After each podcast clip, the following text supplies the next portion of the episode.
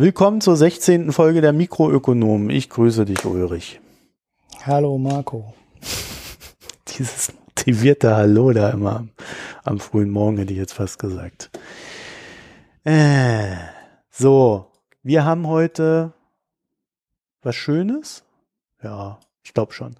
Also, wir haben äh, so ein bisschen Feedback bekommen, nämlich einmal, dass wir die Folgen nicht so zwanghaft abkürzen sollen, würde ich es mal nennen. Hier steht irgendwas mit abgewürgt. Ja, es ist Kritik an mir. Ich prangere es an. Ich bin immer derjenige, der auf der Stunde rumreitet, die wir uns eigentlich mal vorgenommen haben. Naja. Ja, das, du brauchst einfach psychologisch noch so ein bisschen, um dich davon zu lösen. Hm. ich glaube. Jedenfalls vielen Dank, Sebo, ein Hörer der ersten Stunde, wie er schrieb. Das freut uns ja dann immer besonders und der Druck dann danach zu handeln ist besonders hoch. ah, naja, gehen wir gleich mal in die Themen rein. Ähm, auf Twitter ist letzte Woche so ein, ja, Thema aufbekommen, was, wo ich immer sofort anspringe, wenn mich das, äh, wenn, wenn, wenn ich das irgendwo höre oder vernehme. Und zwar hat Miriam geschrieben, dass das Mehl was sie in, also das Mehl, was sie in der Mühle kauft, teurer ist als das Mehl, das sie im Supermarkt hat, obwohl das quasi das gleiche ist. Das ja. ist so, ja, da denkst du dir dann immer als Verbraucher, ey, ihr Arschgeigen, ne? Also ich, ich kenne das äh, besonders bei, bei Amazon kenne ich das, wenn, wenn, ich habe mir früher immer die Mühe gemacht, bei, bei verschiedenen äh, ja, Anbietern, die professionell gewirkt haben, zu versuchen, direkt bei denen zu kaufen. Und das ging aber für mich immer nicht, weil die haben dann vielleicht den gleichen Preis gehabt, aber wollten immer noch die Versandkosten extra. So dass man dann irgendwie drei, vier Euro mehr bezahlt hat. Was ich nie verstanden habe. Warum man unbedingt über Amazon abwickeln muss, dort weniger Geld verlangt und dann noch, ich glaube, 15 Prozent äh, zahlen die ja äh, an Gebühren an Amazon entrichtet, statt die Kunden direkt zu haben. Ja, ja gut, Amazon hat Logistikvorteile. Ne? Nee, die verschicken die, ja nicht ja, darüber, die, die wickeln ja nur den Kauf und Verkauf ab. Ja, kommt drauf an. Du kriegst auch die Zwischenstufe. Also du kannst ja. bei Amazon auch Lagerplatz anbieten. Aber ich glaube, das äh, kostet dann nochmal extra.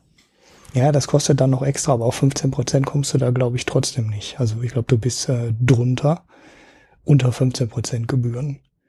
Ähm, ja, und damit hast du dann halt nichts am Hut. Du musst halt nur ab und zu das Lager bei Amazon auffüllen. Naja, es waren aber Anbieter, die kein Lager bei Amazon hatten, sondern Selbstversand haben, um, um dir gleich mal wieder den Zahn zu ziehen. Sondern äh, äh ich habe es nie verstanden. Also äh, fand ich immer unlogisch. So, aber diesmal wollen wir ja über, über Supermärkte reden, weil äh, ich hatte das dann hier in unser Slack reingeschmissen und du hattest ja dann auch noch so ein paar schöne Ideen. Äh, und, und mir ist irgendwann mal aufgefallen, nachdem, nachdem wir uns alle so angewöhnt hatten, äh, dass große Verpackungen sind billiger, weil das ist die, die, die Kaufkraft und man kauft mehr und dann kriegt man Rabatt haben die irgendwann angefangen, die großen Packungen teurer zu machen. Also wenn man es dann runtergerechnet hat, hat man, wenn man kleine Packungen gekauft hat, immer weniger bezahlt als bei großen. Da fühlte ich mich immer, immer im Supermarkt ziemlich verarscht. Mhm. Und dann äh, gab es, glaube ich, vor zwei, drei Jahren, ich bin mir nicht mehr ganz sicher, äh, wann das war, da haben sie eingeführt eine, äh, eine Pflicht, das irgendwie runterzurechnen, also auf irgendeine Summe. Also zehn Tempos kosten so und so viel. Und dann mhm. kon konntest du oder dann kannst du theoretisch leichter äh, die, die verschiedenen Tempogrößen miteinander vergleichen, welche dann nun am billigsten ist. Und dann habe ich aber sofort, ich glaube, das ging irgendwie so zwei, drei Wochen und dann hat mein Supermarkt angefangen, äh, der hier bei mir um die Ecke ist, äh, das irgendwie so zu variieren. Dann haben sie die einen äh, in, in 100 äh, pro 100 runtergerechnet, die anderen in pro 10, dann irgendwie in 500 und äh, alles so ein Blödsinn. Mhm. Ja, also, normalerweise, also was ich kenne, sind die, die Zehnerpotenzen immer 10, 100.000, das hieße relativ häufig. Naja, aber also, hatte ich noch nicht. Also jedenfalls fangen sie da an, äh, in, in verschiedensten Variationen für ein und dasselbe Produkt die Darstellung zu machen, so dass man als Verbraucher schon wieder so ein so ein so einen Schritt machen muss. Ja, man muss sich die Mühe machen, das jetzt umzurechnen. Ja, bei Zehner-Schritten ist das noch recht einfach. Aber wenn du dann so ein 500er dazwischen hast, dann denkst du schon mal drüber nach. Und dann überlegt man sich halt, ist es mir jetzt den Aufwand wert, äh, das nochmal, ja, also bin da, bin da immer sehr unzufrieden und musste genau daran denken dann auch, als ich das gelesen habe. Und äh, um noch kurz die Mühle zu erklären, die Mühle hat natürlich äh, aus einem ganz simplen Grund den höheren Preis. Äh, wenn man als Einzelkunde dahin geht, hat man nicht die Kaufkraft des Supermarktes. Was aber eigentlich auch schon wieder irgendwie sinnlos ist, ne? Naja. Ja, man hat unter Umständen aber auch, auch nicht genau das gleiche Produkt. Also das ist ja? Ähm, möglicherweise ein Fehlschluss. Wenn du mal in so Feinkostläden gehst, weißt du, dass du für einen Liter, äh, einen Liter, ein Kilo Mehl auch unfassbare Preise bezahlen kannst. Ja, aber das ist dann eine andere Marke, ne? Ja, wenn es da jetzt wirklich um die gleiche Marke ging, das weiß ich ja nicht, ähm, dann wäre es jetzt nicht unbedingt äh, damit zu erklären, aber generell ähm, ist ja ein 405er Weizenmehl auch nicht unbedingt ein 405er Weizenmehl. Die sind zwar sehr ähnlich, aber frag mal einen Bäcker, ähm, da musst du nur in die passenden Brotbackforen reingehen. Das äh, auch Mehl, was mit der gleichen Zahl und aus dem gleichen Getreide gemahlen ist, wo du denkst, das ist hundertprozentig das gleiche, ähm, eben nicht hundertprozentig das gleiche ist.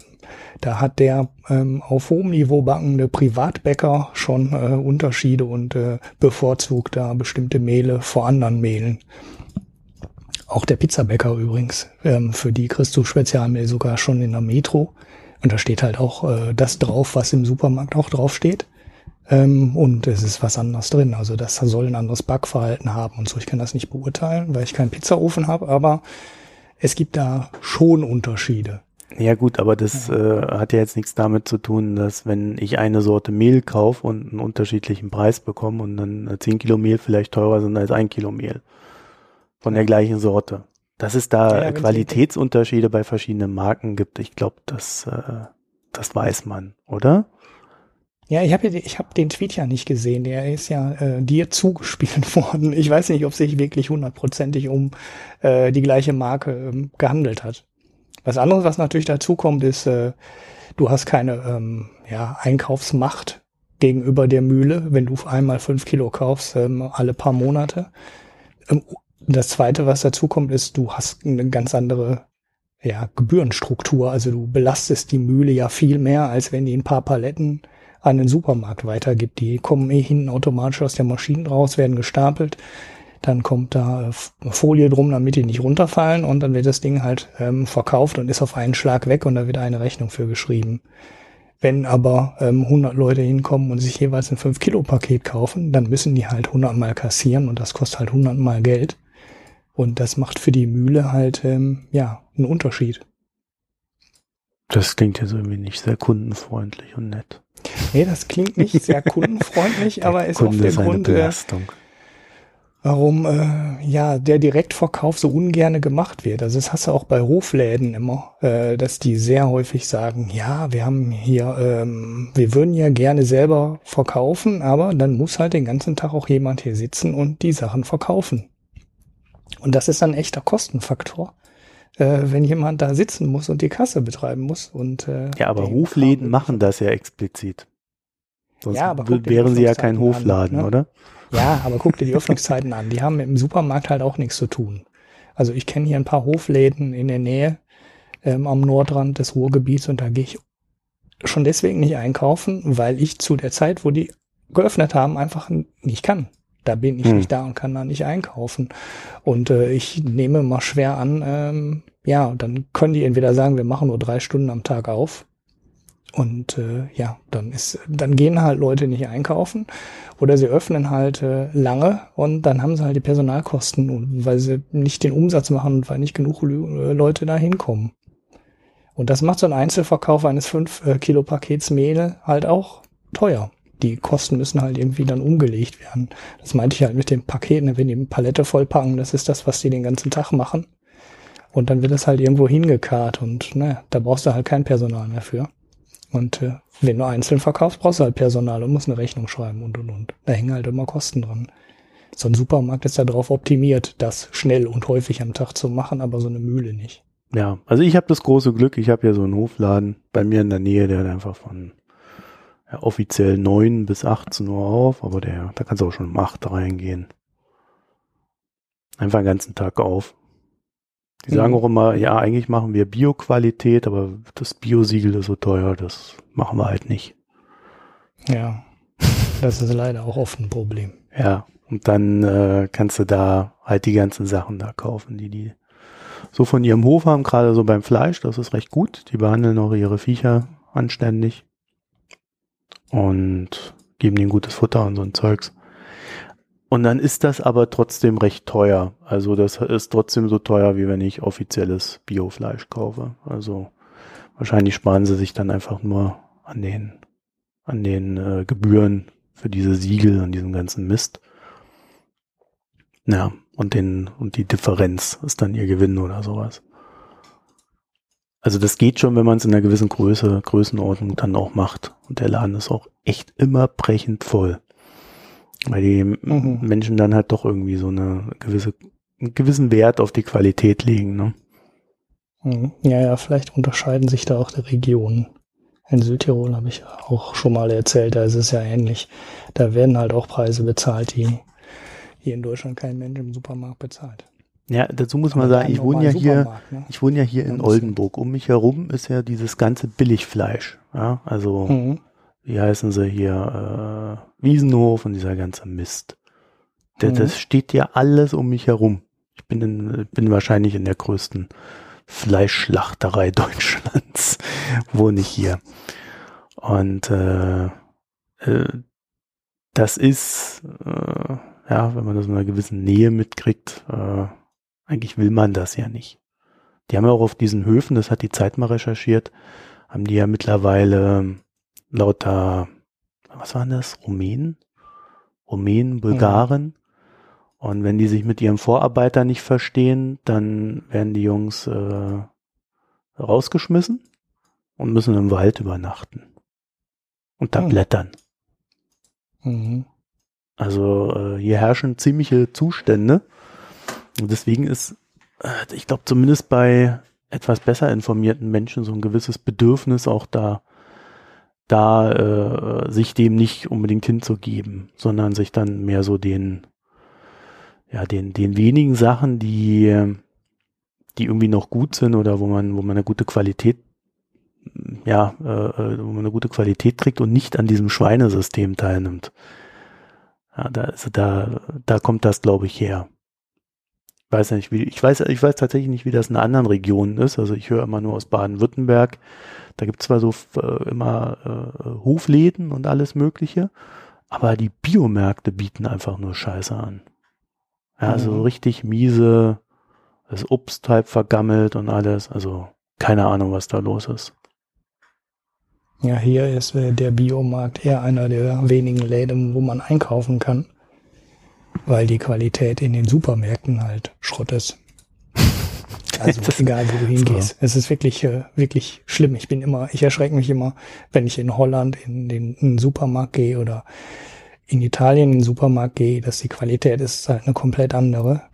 Und äh, das ist auch egal, wo du hier hingehst. Also es ist auch wurscht, ob du nach Lidl gehst oder ob du nach Aldi gehst oder ob du nach Kaisers oder Edeka gehst. Ähm, die werben zwar mit, wir lieben Lebensmittel, aber da liegt äh, oft genau so schlechte Qualität äh, in den Regalen, also gerade was äh, Gemüse angeht, äh, wie bei den Discountern. Auf der einen Seite verstehe ich es ja noch, weil da kostet teilweise die Hälfte oder 30 Prozent weniger, dass man da keine optimale Qualität kriegt, ist dann klar. Aber dann gehe ich in den teuren Supermarkt und da liegt dann das gleiche Obst und das gleiche Gemüse in der gleichen schlechten Qualität rum. Äh, da fehlt mir dann ehrlich gesagt das Verständnis. Hm. Und na gut, dann geht man in den Supermarkt, das ist noch teurer. Ähm, aber äh, da bekomme ich dann meistens Sachen, die besser sind Und wenn ich richtig vernünftig einkaufen will, dann muss ich am Samstag auf den Markt gehen, auf den großen Wochenmarkt. Und da habe ich dann eigentlich immer einen Stand dabei, wo ich es in vernünftiger Qualität bekomme. Aber es ist wirklich dann einmal in der Woche, wo ich dann in vernünftiger Qualität mit vernünftiger Auswahl einkaufen gehen kann. Das ist der Markt. Hm. Naja. Aber du hattest eine schöne Anmerkung, äh, als ich dir das hier in Slack geschickt habe und du meinen Kommentar zu dem Tweet gelesen hast, aber nicht den Tweet. Ja. Steht da eigentlich drunter. Ähm, da hast du eine, eine, einen schönen Hinweis gehabt zur Packungsverkleinerungstaktik. Ja. Was denn das? Also ja, das, was die, was die Markenfirmen oder ähm, der Supermarkt eigentlich beide Seiten nicht haben wollen, ist so eine komplette Preistransparenz in den Produkten. Die möchten halt nicht, dass du merkst, dass Produkte teurer werden. Jetzt haben die das Problem, dass halt unten drunter immer so ein 100 Gramm Preis steht oder ein Kilopreis steht oder ein 10 Gramm Preis oder ein pro 20 Taschentücher oder irgendwie sowas, dass man damit versucht, die Preise vergleichbar zu machen. Ja, das hat der Gesetzgeber ja verlangt. Ich weiß gar nicht, ob das von der EU auskommt oder ob das von Deutschland auskommt. Eigentlich wollen die das nicht. Die möchten Preise halt intransparent haben und nicht vergleichbar halten und ähm, eben auch erreichen, ähm, dass man Preiserhöhungen nicht mitbekommt. So eine Taktik, ähm, die die Markenhersteller dann oft einsetzen, ist an der Stelle, wo die versuchen, eine Preiserhöhung durchzudrücken, ähm, also am Markt durchzusetzen. Das kann man ja über eine schlichte Preiserhöhung machen oder man macht es, indem man die Produkte, äh, die Verpackungsgröße verkleinert. Und äh, diese Zeitpunkte bereiten die bei den Markenherstellern lange vor. Also das sind gerade bei den großen Produkten keine Geschichten, wo die jetzt mal montags entscheiden, hey, wir müssen jetzt mal hier teurer machen. Äh, das sind Prozesse, die richtig lange dauern, allein schon, weil die natürlich dann wieder neue Preise aushandeln müssen mit den Supermärkten. Da hört man ja ab und zu auch, wenn so Nummern mal schief gehen und du dann auf einmal in einem Supermarkt bestimmte Produkte nicht mehr kriegst, weil die sich gerade mal wieder nicht einig sind. So, und äh, dieser Zeitpunkt, wo die aber versuchen, dann die Preiserhöhung durchzusetzen, ist dann äh, die Phase, in der die versuchen, die Verbraucher ähm, größtmöglich zu verwirren. Ähm, größtmögliche Verwirrung heißt, äh, du fängst halt an, äh, Sondergrößen aufzulegen, also 10% mehr, 20% mehr, du legst komische Sonderangebote mit äh, Rabatten auf, wo du dann, ne, wenn du vier kaufst, kriegst du äh, drei Euro zurück. Ähm, du machst äh, zwei zum äh, drei Produkte zum Preis von zwei und das variierst du über alle Supermärkte. Ne? Also die, die ganzen Angebote, die werden ja sowieso mal abgesprochen. Äh, das ist ja nicht so, dass der Supermarkt alleine so Preise komplett für sich entscheidet, sondern ähm, die arbeiten da mit den Herstellern Hand in Hand und äh, so komplett frei ist es nicht. Ähm, die haben gar nicht den Spielraum dafür, die Supermärkte, die Dinge auf einmal mal 30 Prozent billiger zu verkaufen. Das wird immer ähm, geplant. So, und dann wird das gemacht über ein paar Wochen. Und dann kriegst du da ein paar Wochen komische Verpackungsgrößen. Du kriegst auf einmal, äh, ja, die Sachen günstig, denkst, hey, schon wieder im Angebot und oh, oder schon wieder im Angebot. Und dann gehst du da hin und ähm, dann hast du einmal den Preis, einmal den Preis, einmal das Angebot. Und irgendwann hören die ganzen Angebote auf. Ähm, und wenn du, dann hast du zu dem Zeitpunkt keinen Preis mehr im Kopf. Du weißt nicht mehr, was das Ding vorher gekostet hat. Und äh, zack, ist die Verpackungsgröße kleiner. Also Milka hat zum Beispiel mal die Tafel Schokolade von 100 Gramm auf, ich weiß nicht, 87,5 Gramm oder sowas ähm, verkleinert. Und ähm, ja, so Dinger siehst du halt dann dauernd und dann ist der Preis irgendwann wieder normal, die Angebote sind ausgelaufen und der Preis ist halt 10 oder 15 Prozent höher als vorher. Und äh, ja, gut. Das ist die schöne Möglichkeit, die Preiserhöhung dann zu verstecken, ohne dass sie jemand äh, wirklich mitbekommt. Also da spielen die mit allen Möglichkeiten, die du hast, um den Verbraucher maximal zu verwirren. Der Verbraucher kann sich halt nicht beliebig viele Preise merken. Der hat Milch im Kopf und Butter und Mehl und ne, so ein paar Sachen hat er halt im Kopf. Dann deine Lieblings Lieblingssüßigkeit und, ne, und dann ist irgendwann Ende und die anderen Preise kennst du dann nicht mehr. Und äh, ja, dann fängst du halt an, mit dem, die Leute zu verwirren und dann merken sie es halt nicht, dass es nachher teurer ist als vorher oder kleiner ist, äh, die Verpackung kleiner ist als vorher. Hm. Ganz schön gewieft. Das kann man jedes Mal wieder beobachten. Äh, wenn man, wenn irgendjemand versucht, irgendwas zu verkleinern oder sein Produkt zu verteuern. Müsste man darauf achten, ist ganz interessant. Äh, natürlich nur, wenn man Supermarktpreise verfolgt, was ich dann auch im Detail nicht mache, aber ähm, manchmal bekommt man es dann ja mit, wenn dann nachher Foodwatch oder irgendjemand äh, drüber meckert, dass auf einmal in den Cornflakes äh, 25 Gramm weniger drin sind und das genauso viel kostet wie vorher. Ich glaube, da gibt es ja auch einen Preis für, ne? Einmal im Jahr. Äh, ja, aber ich glaube, Foodwatch kümmert sich mehr, nicht so sehr um, um, um diese, äh, um, um diese Preisgeschichten, sondern eher so um, da, da steht, dass Pesto drin ist und da ist gar kein Pesto drin. Oder da steht, ja. das ist besonders gesund für Kinder und da sind 50 Prozent Zucker drin. Ja. ja. Ich habe mir auch, ich habe mir letztens, also ich esse ja ganz gerne Sesam zum Beispiel. Da habe ich mir letztens so, so, so Sesam-Zeugs da im Biomarkt gekauft, so, äh, so, so Sesamriegel. Und dann habe ich, dann habe ich mal hinten drauf geguckt und dann steht dann halt irgend, irgendwas mit 51 Prozent Sesam. Und wenn du auf die Zutatenliste guckst, dann steht Sesam und Zucker. Hm. Ja, ja, klar, das hält, dann, hält ja nur ja. dadurch, ne? Da ist Glukosesirup drüber. Genau, also da, das heißt, es ist, es sind Sesam und Zucker, das heißt 49 Prozent Zucker. Und die kümmern sich halt drum, dass äh, wenn, also wenn es zu krass wird, wenn es zu sehr von der Werbung abweicht, äh, dass dann das thematisiert wird. Also die machen noch viel mehr, gegen TTIP sind sie ja auch, so wie Sigmar Gabriel seit neuestem. Und ähm, also ich glaube, viele Menschen haben diesen Foodwatch Newsletter auch nur, um zu wissen, wo gerade die größte Lebensmittelschweinerei läuft. Hm. Ah, jetzt kommt die Polizei und holt dich ab. Nee, die Webseite, die ich meinte, ist äh, Lebensmittelklarheit und das ist nicht von Foodwatch, hast du recht, das ist von der Verbraucherzentrale. Ja, da gibt's noch was ähm. anderes. Ja, was mir auch noch einfällt, so auch eine ganz beliebte Methode, um äh, Geld zu sparen, ohne dass der Verbraucher es merkt, das sind so diese verbesserten Mischungen. Ja, oder neues Rezept. Ja, ja, genau. Das ist, glaube ich, auch so eine Stelle, wo die genauso Sachen dann verstecken. Ne? Also ja, da kannst du dann, ja, vor allen Dingen kannst du dann immer so sofort davon ausgehen, mehr Scheiße, weniger Gutes drin. Normalerweise ja. ja. Das ist ja das Fiese, ne? Der Verbraucher, ähm, also es ist halt leckerer. Ne? Das ist das Doofe an Zucker, das ist halt lecker. Naja, also es gibt mal. ja, es gibt ja diese, also Deutschland ist ja äh, Vorreiter in Sachen ähm, Lebensmittelaromen. Wir haben ja die schöne mhm. Symrise AG. Ich glaube, die sind auch im MDAX oder wenn sie nicht sogar schon. Ja, die sind ziemlich groß, ja. Ja, wenn sie nicht sogar schon im DAX sind irgendwo. Ich, ich weiß es nicht mehr. Ähm, das ist, äh, ist so der größte Innovator in dem Bereich.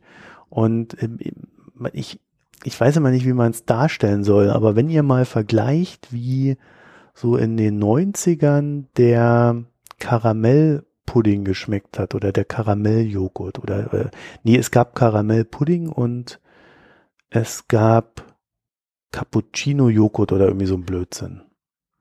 Und wenn mhm. ihr da mal die Aromen euch in Erinnerung ruft und die mit heute vergleicht, dann, also da merkt man ungefähr, wie viel besser das geworden ist. So vom, von der Geschmacksinszenierung her. Mhm. Und äh, damit kannst du ja, sehr viel schlechte Inhaltsstoffe wettmachen. Sei es Zucker, sei es anderer Blödsinn, äh, der, der nicht unbedingt gut ist. Also du kannst, du kannst das gut übertünchen. Naja, in, mhm. äh, also gut, äh, in, anderen Ländern, also ich denke da jetzt so zuvorderst an Russland, äh, da wird halt einfach überall Zucker drüber gekippt. Ja. damit, damit wird alles gut, Hauptsache Zucker, der Rest ist scheißegal. Und dann kommt natürlich noch hinzu, dass die Russen so, so künstliche Aromen ohnehin mögen. Das heißt also, du kannst denen ihren Zucker geben und ein künstliches Aroma und fertig. Dann essen die das. Ja. Ja, wobei das mit den Aromen oder so eine Überaromatisierung auch keine Geschichte ist, die man eigentlich will. Ne? Also schön ist das ja auch nicht. Wir haben uns ja dran gewöhnt. Ja, man hat sich dran gewöhnt. Das führt dann aber auch dazu, dass du ähm, Erdbeeren nicht mehr lecker findest.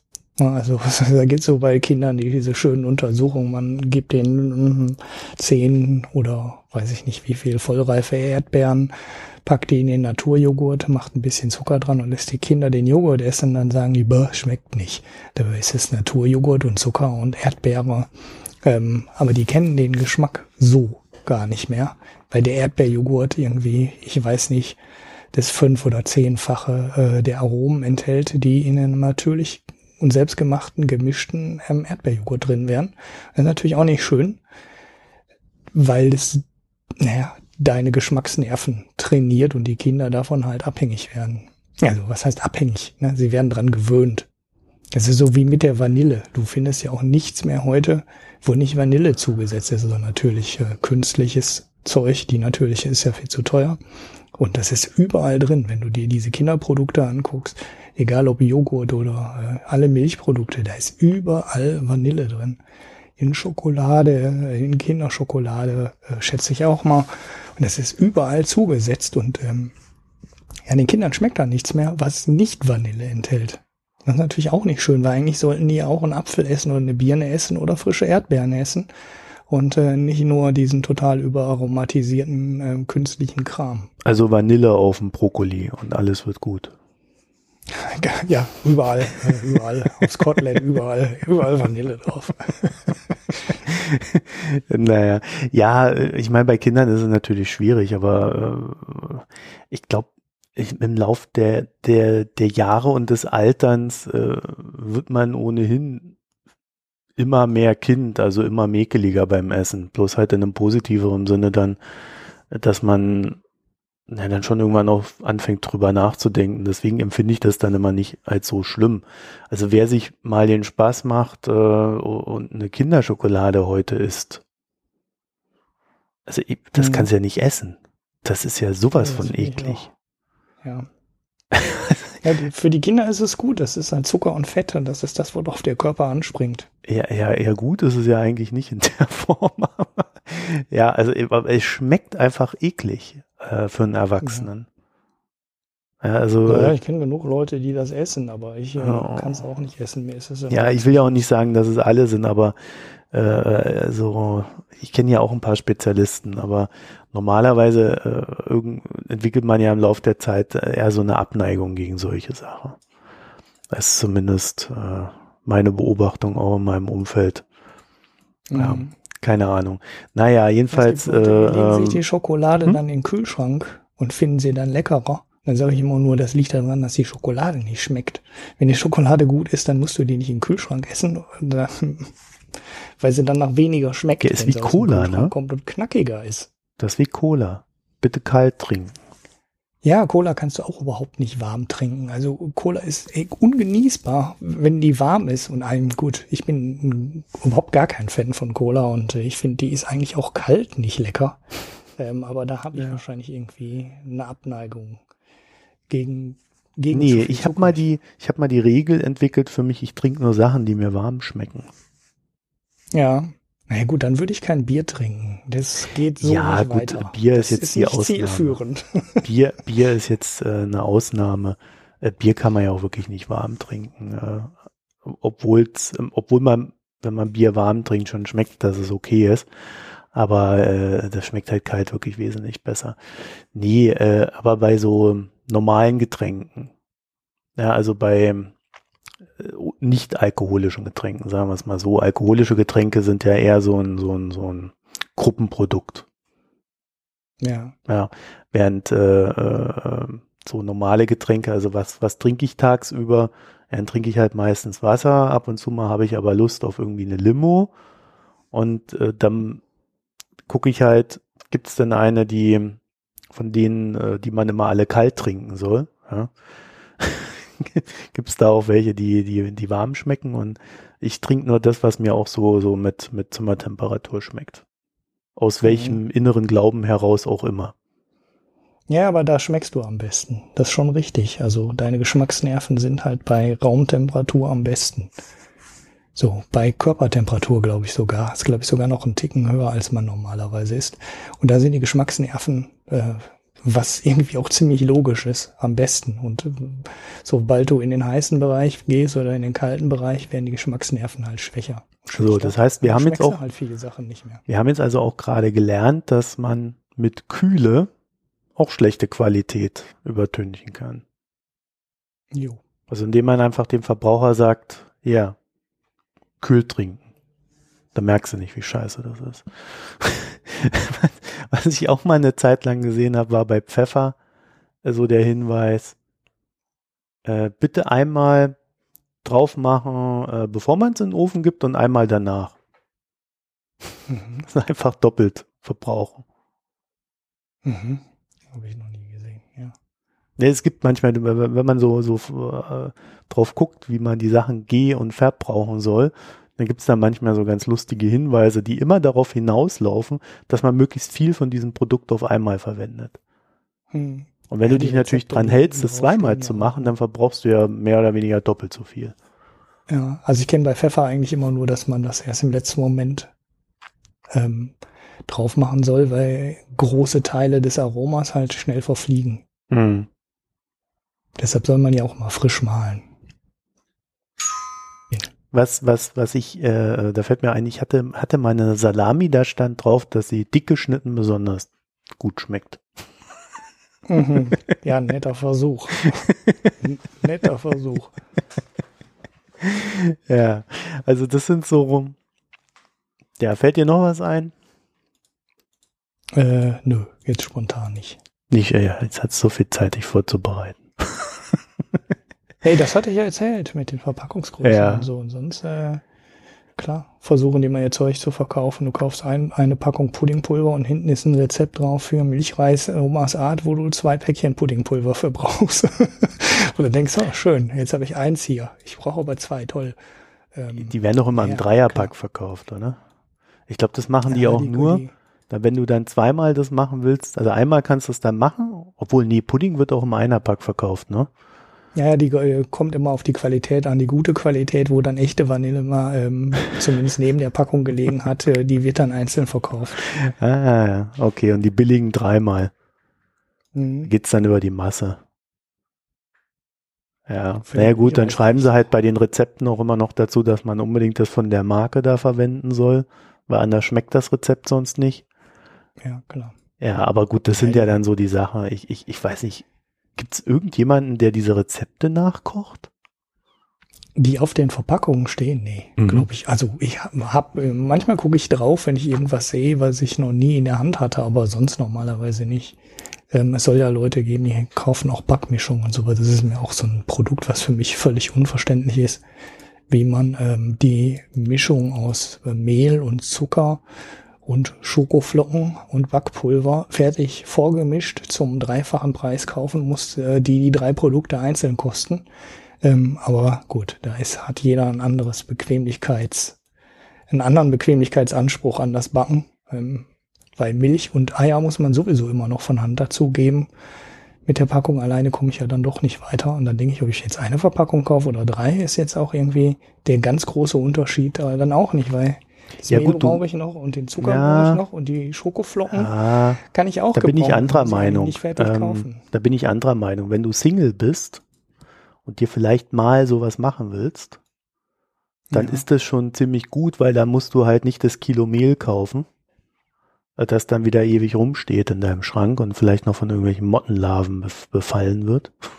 Ja, ja gut, in, in, in dem Fall ist es was anderes, aber Ja. äh, wenn du mal äh, auf Kindergeburtstagen warst, ne, ich, jetzt, jetzt, jetzt erzählt jetzt wieder der Papa, ne, da ist es immer so, da kommt immer irgendjemand mit Schokoflokina-Kuchen. Immer. Irgendjemand bringt Schokoflokina mit und ich frage mich, wer kauft die Fertigmischung?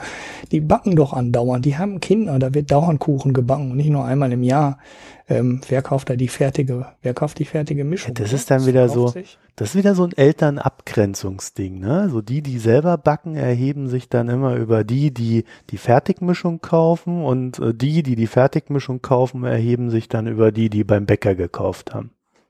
Genau, so sieht's aus. Ja, ich bin ja, aus keynesianischer Sicht ist das ja total gut, ähm, die Packung für, für einmal Kuchenbacken für 2,39 Euro zu kaufen, äh, statt die Zutaten zu kaufen für 2,39 Euro. Das kurbelt doch nur Dr. Oetker an. Ja. Aber nicht die Wirtschaft. Ja, natürlich. Konsum da geht doch eher, gut. ist doch eher so im Kapitalismus, dass dann zu viel Geld an Dr. Oetker geht, wo man ja vielleicht noch auch äh, Geld für die Zwischenhändler hätte ausgeben können. Naja, Dr. Oetker macht ganz viel Werbung für RTL, auf RTL, Sat 1 und so weiter und sorgt dann dafür, dass unsere ganzen privaten Fernsehsender am Leben bleiben, ähm, über die ganzen Werbeausgaben. Ja, die brauchen wir aber auch. So. Guckst ja, du Fernsehen? Sicher, ohne RTL könnten wir kaum überleben. Guckst du Fernsehen? Fernsehen? Wenig. Also, das stimmt eigentlich nicht. Ich gucke schon ja. relativ viel Fernsehen, aber fast nur Sport. Ach so. Und da läuft Sport Dr. Oetker Werbung? Nö. Aber ich bin ja nicht der Einzige, der äh, sich in unserem Haushalt befindet. Und da laufen manchmal auch andere Sachen. Hm.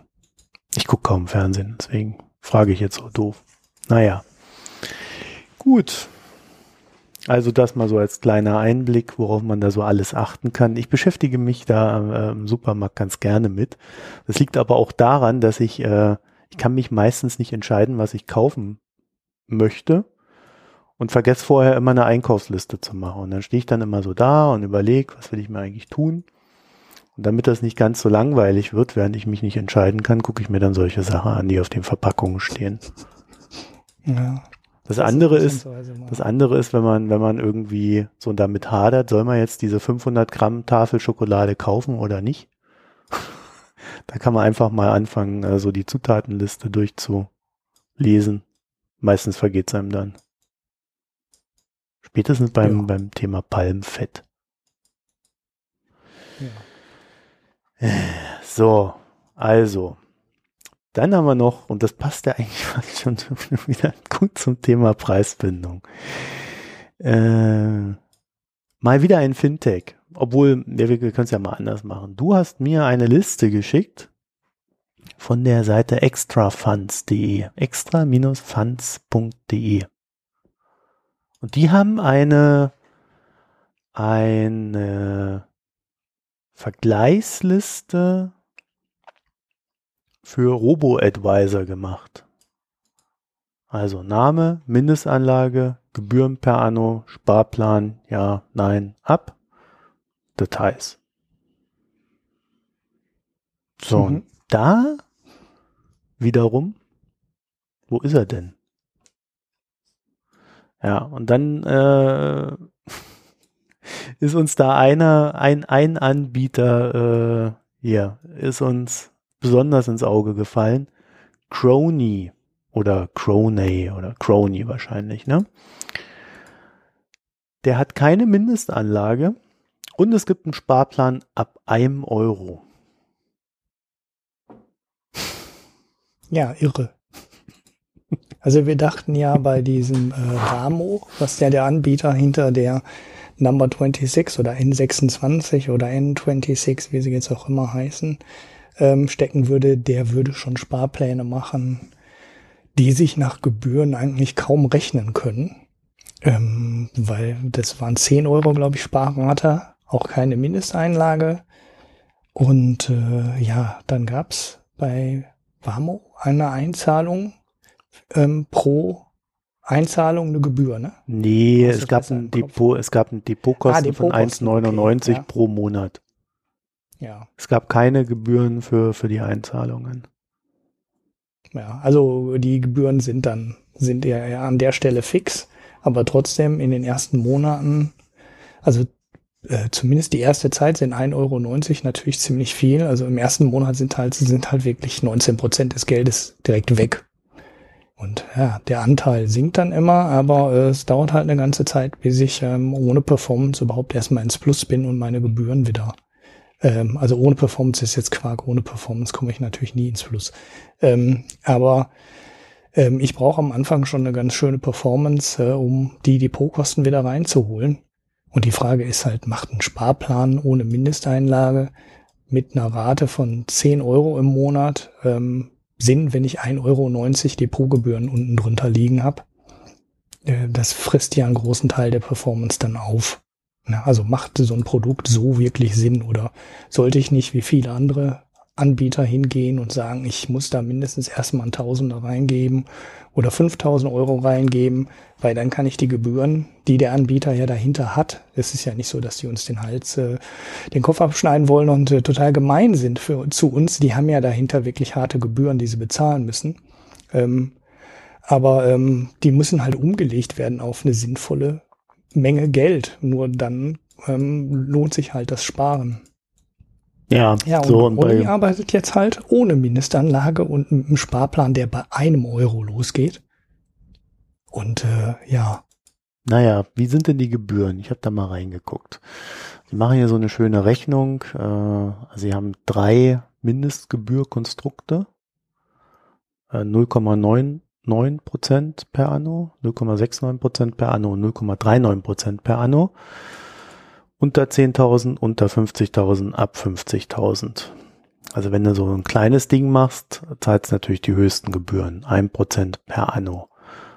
Das ist so mal die grundsätzliche Servicegebühr. Dann gibt's noch mal Fondkosten, maximal 0,28 Prozent per Anno. Und dann, und das ist interessant, gibt noch Transaktionskosten, auch 0,18 Prozent allerdings pro Transaktion. Das heißt, jedes Mal, wenn man da Geld reinzahlt, monatlich, fallen zu den zusätzlichen, also den bestehenden Kosten dann immer nochmal diese 0,18 Prozent an. Ja, und ich finde, ich meine, man kann das ja immer alles machen. Also Depotgebühren zum Beispiel wollen sie nicht. Man kann das ja immer alles machen, aber irgendwie als ich dann geguckt habe, was die da so anbieten, äh, das fand ich dann ein bisschen komisch. Und zwar, äh, sie sagen, sie, sie, also irgendwie machen diese Fintechs alle so dieses gleiche Prinzip. Sie, sie geben diese, diese, also jetzt nicht alle Fintechs, sondern äh, viele Fintechs in diesem Bereich, über den wir gerade reden, diesen Anlagebereich, äh, sagen scheinbar grundsätzlich, okay, wir ähm, geben euch keine individuelle Beratung, auch wenn wir das natürlich äh, explizit für dich tun. Ja, und das so im Marketing wirkt das ja immer alles sehr individuell. Äh, und ähm, dann sagen sie, okay, du sagst, was du machen willst, und dann gibt es drei Möglichkeiten. Offensiv, ähm, normal oder defensiv. So mehr machen die nicht. Und dann gibt's halt so, also in, in unserem Fall hier Crony, äh, das, da geht's um ETFs. Und also es, es wirkt so ein bisschen auf mich, die Zusammenstellung dieser ETFs, als ob sie einfach sagen, ja, wir nehmen halt die, die billig sind. Also da, wo man die geringsten Kosten oder zumindest geringe Kosten hat, die werden genommen. Und das ist im Sinne einer Anlagestrategie, äh, wo es Tausende oder Hunderttausende Produkte gibt, äh, ist das ziemlich, naja, schwierig, finde ich. Ja, ja also wenn du sagst, aber ist ja ein ganzer Gag hinter ETFs, die Dinger nehmen, die das äh, machen, was sie versprechen, sprich irgendeinen Index abzubilden und äh, das dann möglichst billig zu machen. Also da empfiehlt ja die Verbraucherzentrale nichts anderes. Ja, aber äh, am Ende muss ich gucken, was ist die Performance der Produkte. Und wenn du da so ein Ding hast, was eine permanente Underperformance hat, ähm, dann, dann kannst du sowas nicht kaufen. Ja gut, aber du hast einen ETF, ne? Der soll einen Index nachbilden. Nein, äh, es geht hier nicht um Indexnachbildung.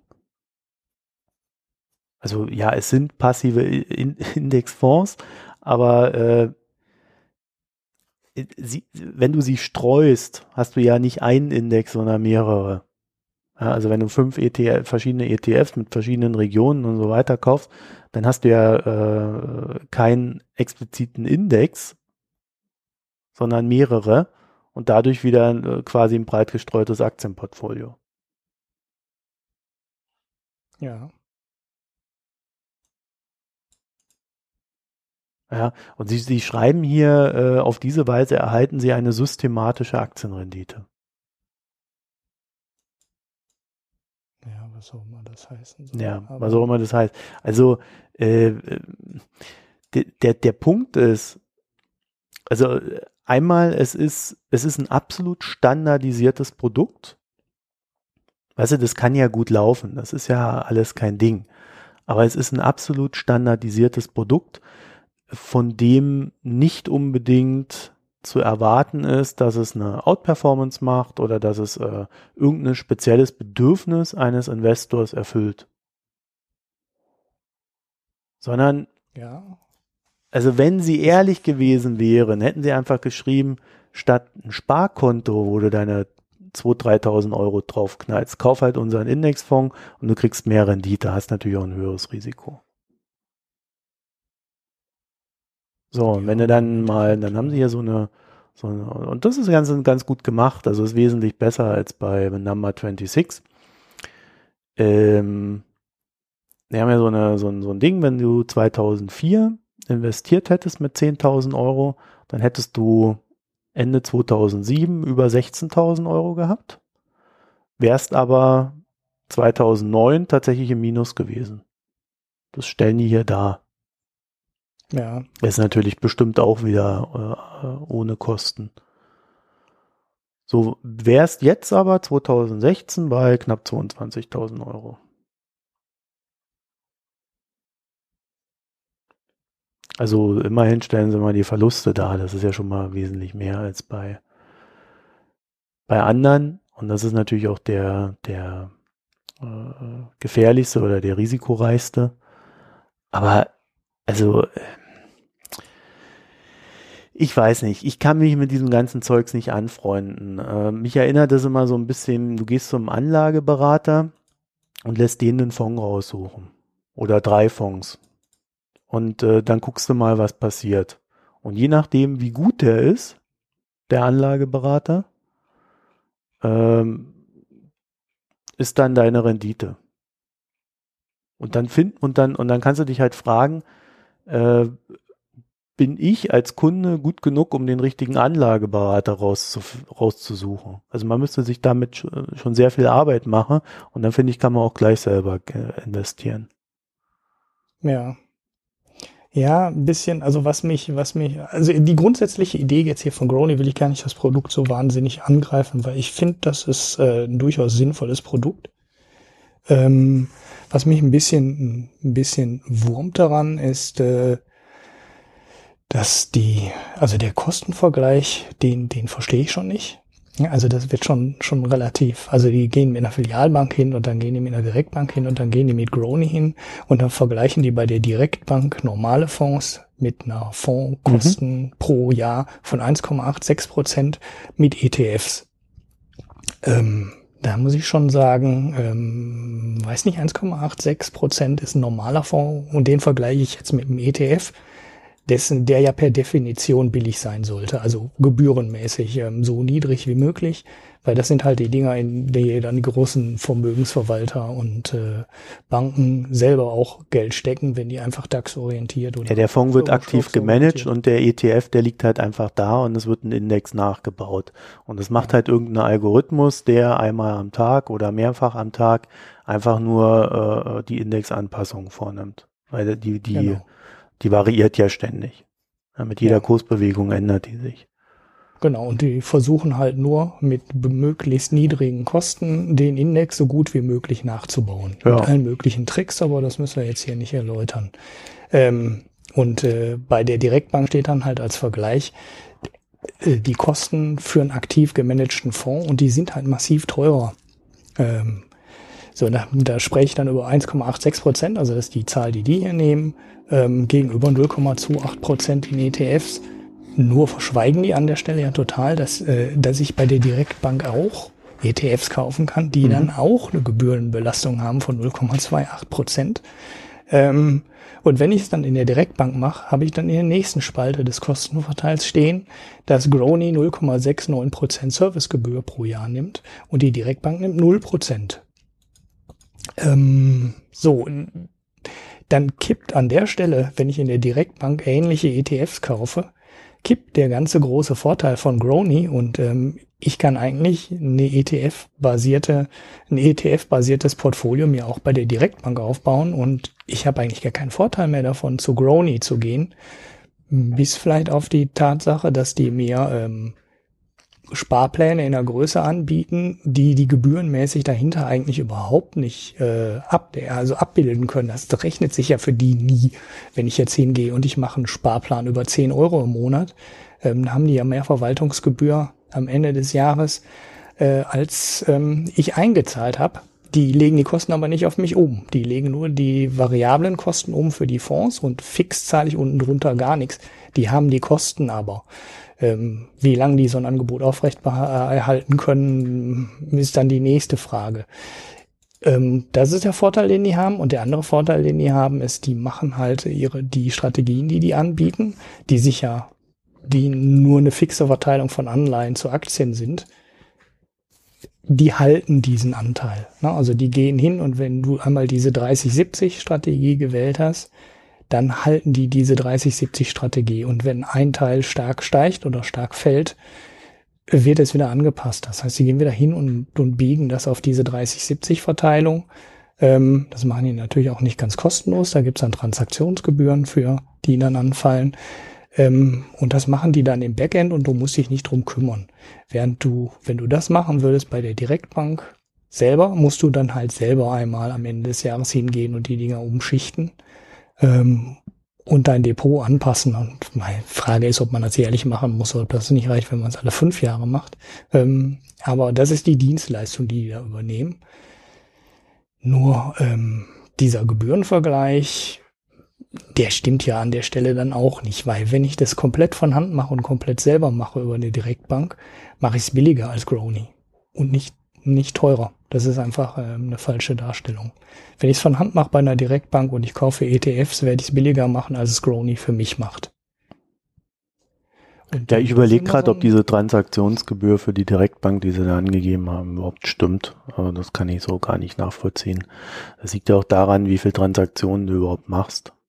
Wenn ich natürlich jeden, jeden Monat bei Crony Geld reinschmeiße und dann diese Transaktionskosten dafür habe, dann ist es ein fixer Bestandteil, während ich bei der Direktbank äh, ja vielleicht eher hergehe und einmal, zweimal kaufe und äh, nicht immer monatlich anpasse.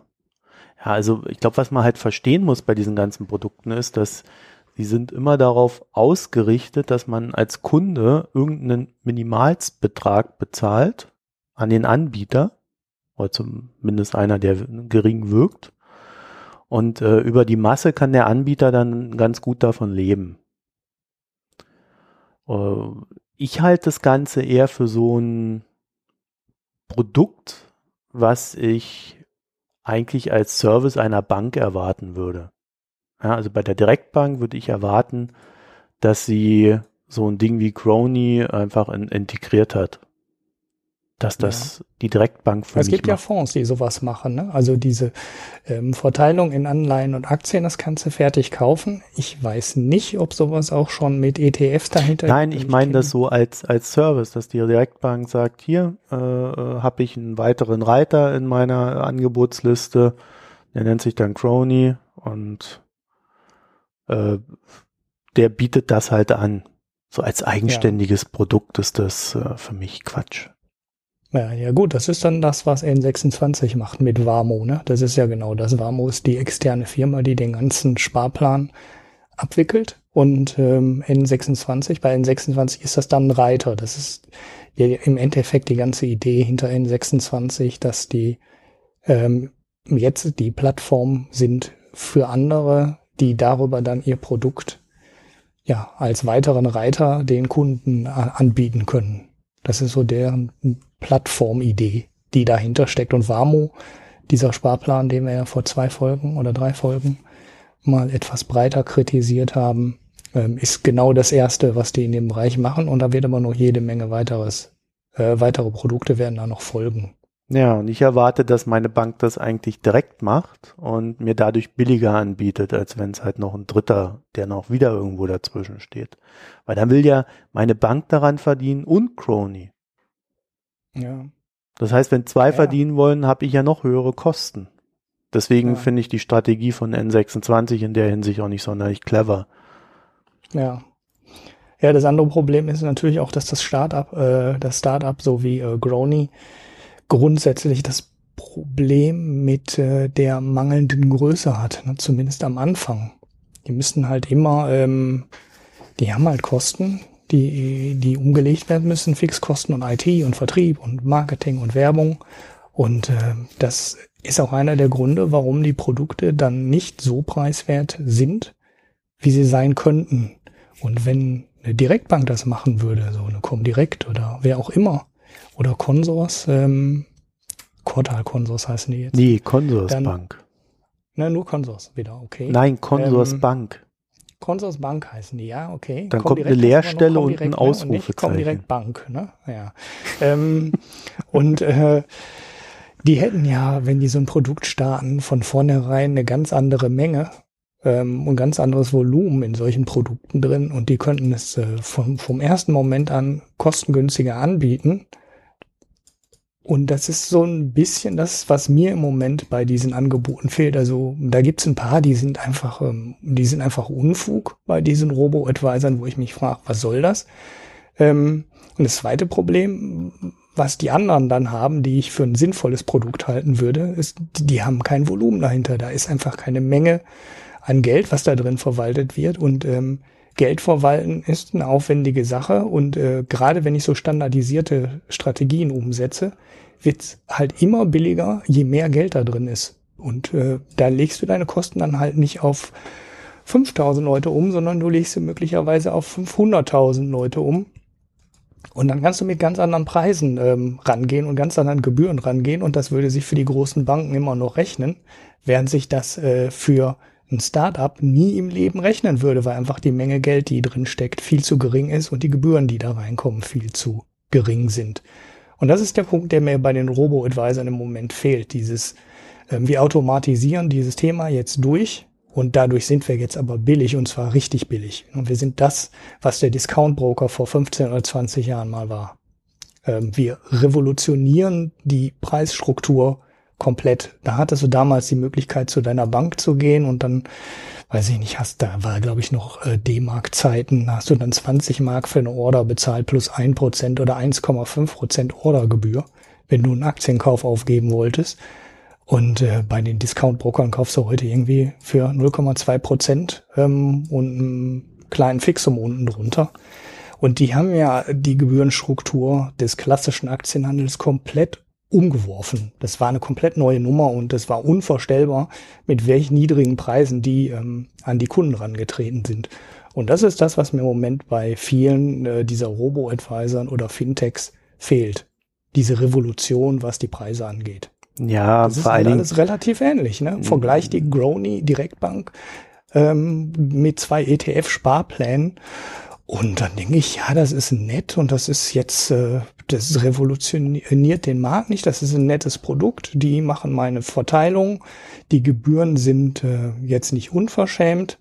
Aber mir fehlt auch ähm, so der, der letzte Kick, in dieses Produkt reinzugehen und zu sagen, hey, das, boah, da muss ich jetzt rein und ich löse mein Depot bei der kommen direkt auf, weil die bieten mir einen Sparplan und eine Verwaltung, weil und die ist einfach viel, viel billiger als das, was bisher eine Direktbank für mich gemacht hat. Und das ist äh, zu ähnlich. Ich sehe den, die sehe die Revolution nicht da. ja gut, ich glaube, über die Revolution braucht man gar nicht äh, groß reden. Äh, also die Revolution wäre, wenn meine Bank äh, so einen Robo-Advisor nimmt und einfach sagt, ich brauche nicht einen expliziten Sparplan oder sonst was, sondern der setzt einfach das in meinem Depot um.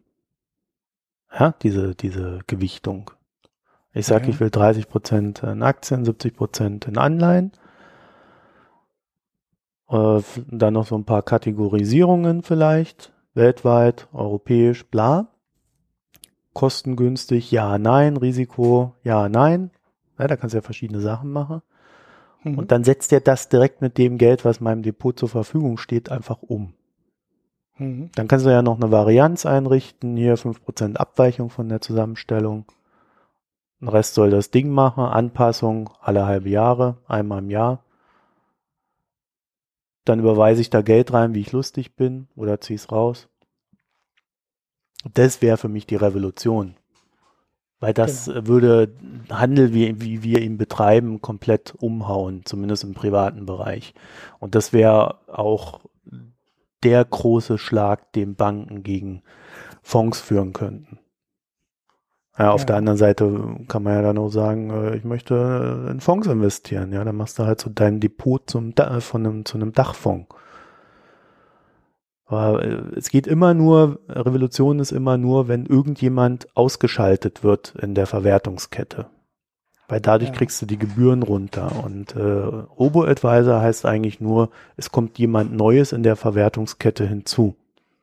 Das heißt, die Gebühren steigen. Ja. Ja. Und äh, das ist, deswegen es gibt, glaube ich, zwei Möglichkeiten. Einmal, du machst so eine Startup, weil du genau weißt, äh, die Banken brauchen die Technik und ich hoffe, dass wenn das funktioniert äh, und das gut aussieht, dann kauft mich halt irgendwann so eine Bank, weil sie selber das ja, nicht irgendwie nicht hin. Es gibt so viele Startups in dem Bereich, weil es so viele mögliche Käufer gibt, weil das die überlegen. Ich habe leider die Summe nicht. Ich habe leider die Summe nicht im Kopf, die alle Robo-Advisors in Deutschland im Moment äh, zusammen verwalten. Das ist aber das ist Witz, lächerlich oder? wenig. Das ja. ist lächerlich wenig. Wenn du das auf alle verteilst, ähm, dann haben die ganzen Robo-Advisor verwalten wahrscheinlich im Schnitt ähm, äh, gerade mal äh, eine zweistellige Millionensumme. Und das ist eigentlich, sage ich jetzt mal einfach von außen, für eine richtig effiziente Verwaltung ähm, und äh, für den Faktor, ich muss die ganzen Gebühren auf möglichst viele Köpfe verteilen, zu wenig. Da muss mehr Geld rein. Ähm, und klar, die, die wollen alle wachsen in dem Bereich, ähm, investieren deswegen auch. Die werden alle wahrscheinlich relativ üble rote Zahlen schreiben ähm, und hoffen dann halt darauf, äh, dass entweder die Banken zugreifen oder halt äh, die Firmen aus den USA, die halt schon viel größer sind. Weil da gibt es das Konzept, das funktioniert auch. Ähm, der, der größte ist, glaube ich, äh, Wealthfront. Ähm, die machen auch viel Werbung in so ein paar Wirtschaftspodcasts, die ich aus den USA höre.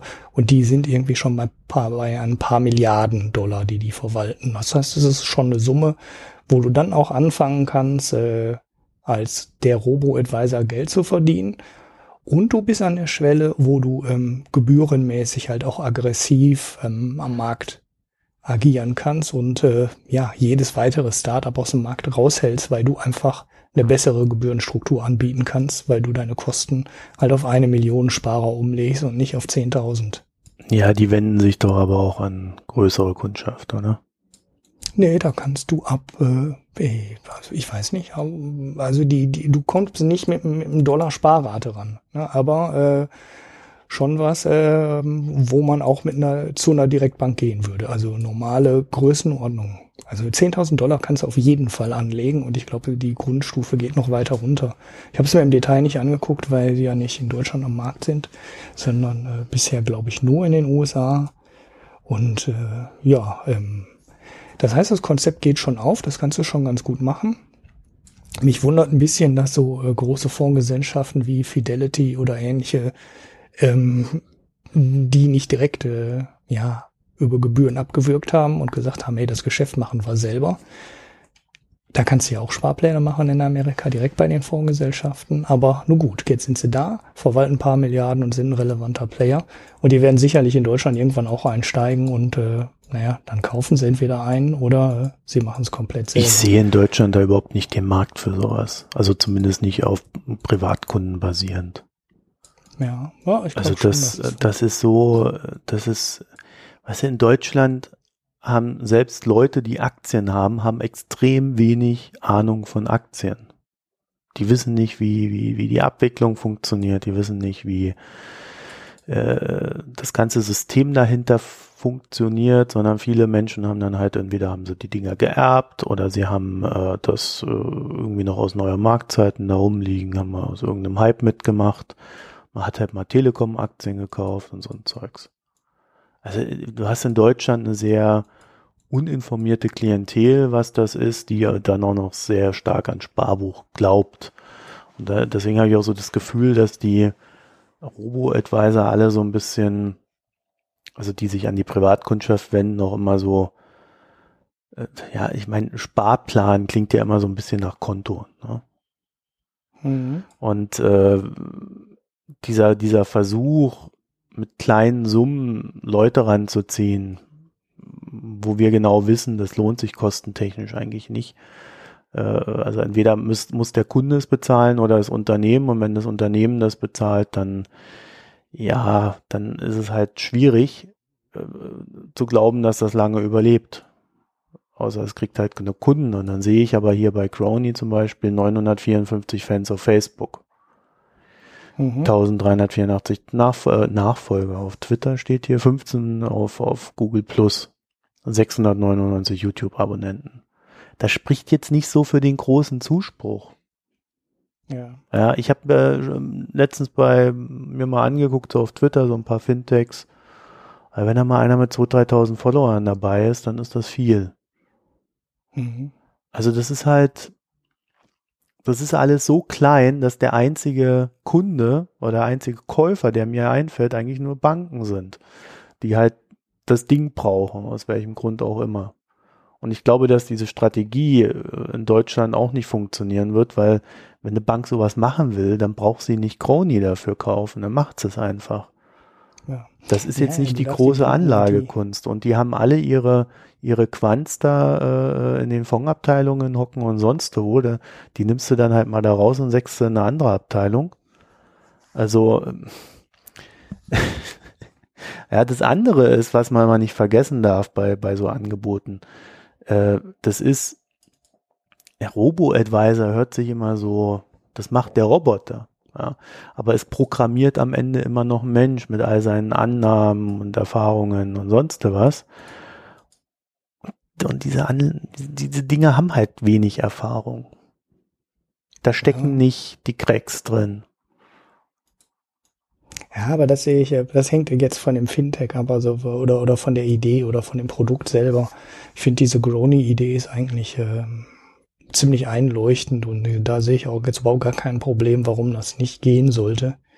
Das sind so Dinger wie, ähm, also da ist jeder Riester-Sparplan mit einer Kapitalgarantie komplizierter umzusetzen als das, was Grony macht. Also das sehe ich, äh, da sehe ich jetzt kein großes Problem. Ähm, ich gebe dir recht, die, das große der große Konkurrent ist halt, äh, wenn du ähm, die etablierten Player hast, die die Depots schon haben, äh, die die Sparbücher schon haben, ob es jetzt die Direktbank ist oder äh, die Filialbank ist, wenn die so ein Produkt integriert in ihrem ähm, normalen ähm, Depot abbilden oder in der normalen Depotverwaltung oder in der normalen ähm, ja, Sparwelt oder wie man das auch immer nennen will, ähm, dann sind die natürlich viel näher am Kunden und die können das alles selber. Also da ist halt null Magie dran an so einem Produkt wie Grony.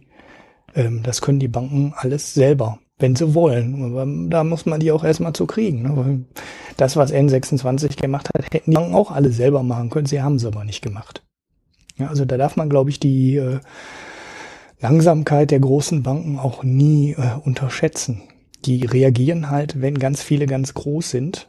Ähm, dann wird irgendwann dann gesagt, oh, da scheint ja äh, ein Bedarf zu sein und dann fangen die an, was zu entwickeln. Ähm, üblicherweise zumindest. Ähm, Im Moment sehe ich das ähm, nicht so, sehe ich das nicht so kritisch für die großen Banken, weil diese ganzen Robo-Advisor haben die schon sehr früh äh, auf dem Schirm gehabt. Allein schon deswegen, weil es halt in Amerika welche gibt, die schon Milliarden verwalten. Und dann fällt es den deutschen Banken auch auf, dass da ein neuer möglicher Konkurrent wächst und dann machen sie sich Gedanken dazu, wie man darauf reagieren kann. Hm. Ja, also es wird schwierig. Also ich sag mal so, von den ganzen 10 oder 15 Robo-Advisern, die es jetzt wahrscheinlich in Deutschland gibt, wie viel waren auf der Liste? Ja, das sind ähm, ja nur irgendwie für ETFs hier, oder? 1, 2, 3, 4, 5, 6. Nee, da sind andere. Ah, Scalable Capital ist auch einer der großen in Amerika. 10.000 Dollar Mindestanlage. 12 sind. Das ist einer United Signals, sagt mir gar nichts. Warmo Visual Invest White, White Box. Das sind, äh, ja gut, die kommen direkt, muss man rausnehmen. Ne? Dann hast du drei, vier, fünf, sechs, sieben, acht, neun, zehn, elf. Und dann werden bestimmt aus dem Ausland noch Player dazukommen. Und es wird Banken geben, die das selber machen, äh, dann mit Produkten demnächst auch in der Liste drin stehen als Konkurrenten. Und dann dürfte die Luft für einige dieser Anbieter ganz schön dünn werden. Also da wird es eine ganze Menge geben, die dann entweder gekauft werden oder sich selber nochmal untereinander mergen oder die halt jemand aus dem Ausland benutzt, um in Deutschland schneller aktiv werden zu können und schon mal ein paar Kunden zu haben. So, dann haben sie Glück gehabt, dann sind sie gekauft worden. Ähm, aber ich kann mir auch vorstellen, dass ein paar davon äh, ja halt einfach nicht überleben. Ja gut, das, ich meine, das ist ja bei Startups ist das ja auch so ein ganz leichtes, ganz leichte Prognose, oder? Ja, da hast du natürlich auch recht. Äh, das war jetzt, äh, das muss, kommt jetzt fünf Euro in die platte Sprüchekasse, dass der Großteil davon nicht überleben wird. Ähm. Nee, äh, also wie gesagt, ich sehe, ich sehe das eher als äh, eine Zusatzleistung bei Banken, nicht als einzelnes Produkt. Äh, man, man kann, wenn, wenn man sich sowas anguckt, dann sieht man ja auch, äh, die haben ja am Ende eigentlich nur ein Produkt. Ja, sie haben das in drei Variationen, äh, aber mehr haben sie nicht. So, um was irgendwo ich fast nirgendwo sehe, also gut zurückgerechnet siehst du sowas, dann äh, machen sie es ja ganz gerne, aber man sieht immer so nicht, wo, wie eigentlich die Rendite jährlich ist. Also damit protzen sie noch nicht. Das sind noch so die Infos, die uns natürlich fehlen, weil am Ende, ähm, ich meine, versuch mal einen Fonds zu finden. Ja, da wirst du zugebombt mit Produkten von den Banken, von den Fondsgesellschaften, von was weiß ich, wer halt alles einen Fonds auflegen kann. Das gibt hunderttausende Fonds. So, und da den richtigen, die, die richtigen rauszusuchen, die dann Performer sind, das ist eine Kunst für sich. Ja. So, und äh, das jetzt unbedingt die Robo-Advisor, die dann wieder irgendwas nachbilden, äh, verschiedene Fonds, dann äh, die, die zwar auf Indizes beruhen, also wo man dann auch noch möglichst, ja, wo man sich eigentlich vor der Aufgabe drückt, die Performer zu finden. Ja, sondern man sagt halt einfach, man macht ein Ding, wo man dann äh, irgendwo äh, versucht, möglichst nah am Gesamtmarkt zu sein. Und das auch noch weltweit. Und weil das ja schon zu risikoreich ist, nimmt man dann vielleicht noch ein paar Anleihen dazu. Also, äh, also als, als Standalone-Produkt finde ich das, äh, finde ich das eine irrsinnige Geschäftsidee, außer du sagst halt, ja, ich verkaufe halt die Technik an jemand anderen. Und da gibt's ja nicht viele potenzielle Käufer. Banken, Fondsgesellschaften, äh, wenn du irgendwie gut bist, vielleicht noch ein Privater, der, der dich dann in sein, seine, seine Vermögensverwaltung mit reinholt oder so. Ja. Aber äh, das sind, das sind für mich klassische Aufgaben von Quants.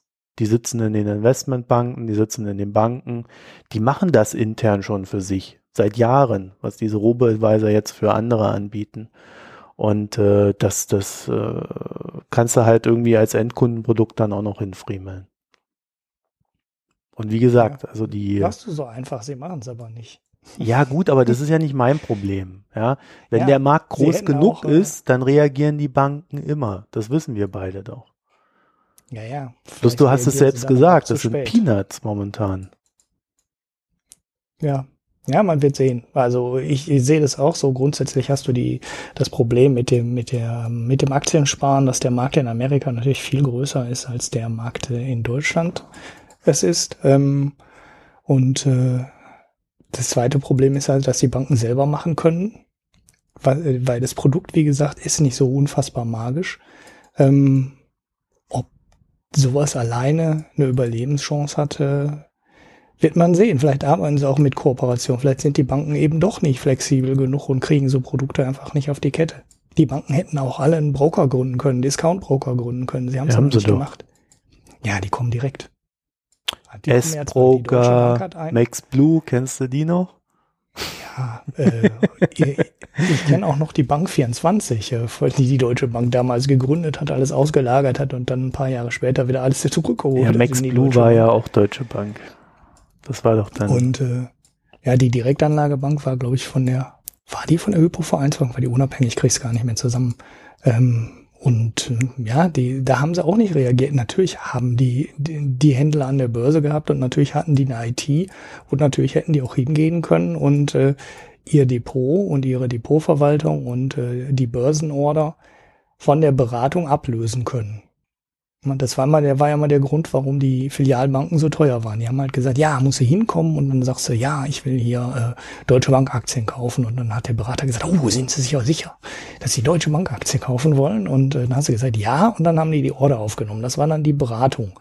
So, und äh, natürlich hatten die alles im Backend und die hätten problemlos hingehen können und sagen können, okay, lass uns auf der Basis jetzt äh, eine Lösung aufsetzen, mit der die Leute einfach draußen äh, billig handeln können, ohne Berater, ohne dass da irgendein Mensch nochmal von Hand dran muss und ohne dass da Formulare ausgefüllt werden müssen, sondern einfach so am Telefon oder übers Internet oder über BTX, ähm, was es ja damals auch noch gab in der Anfangsphase.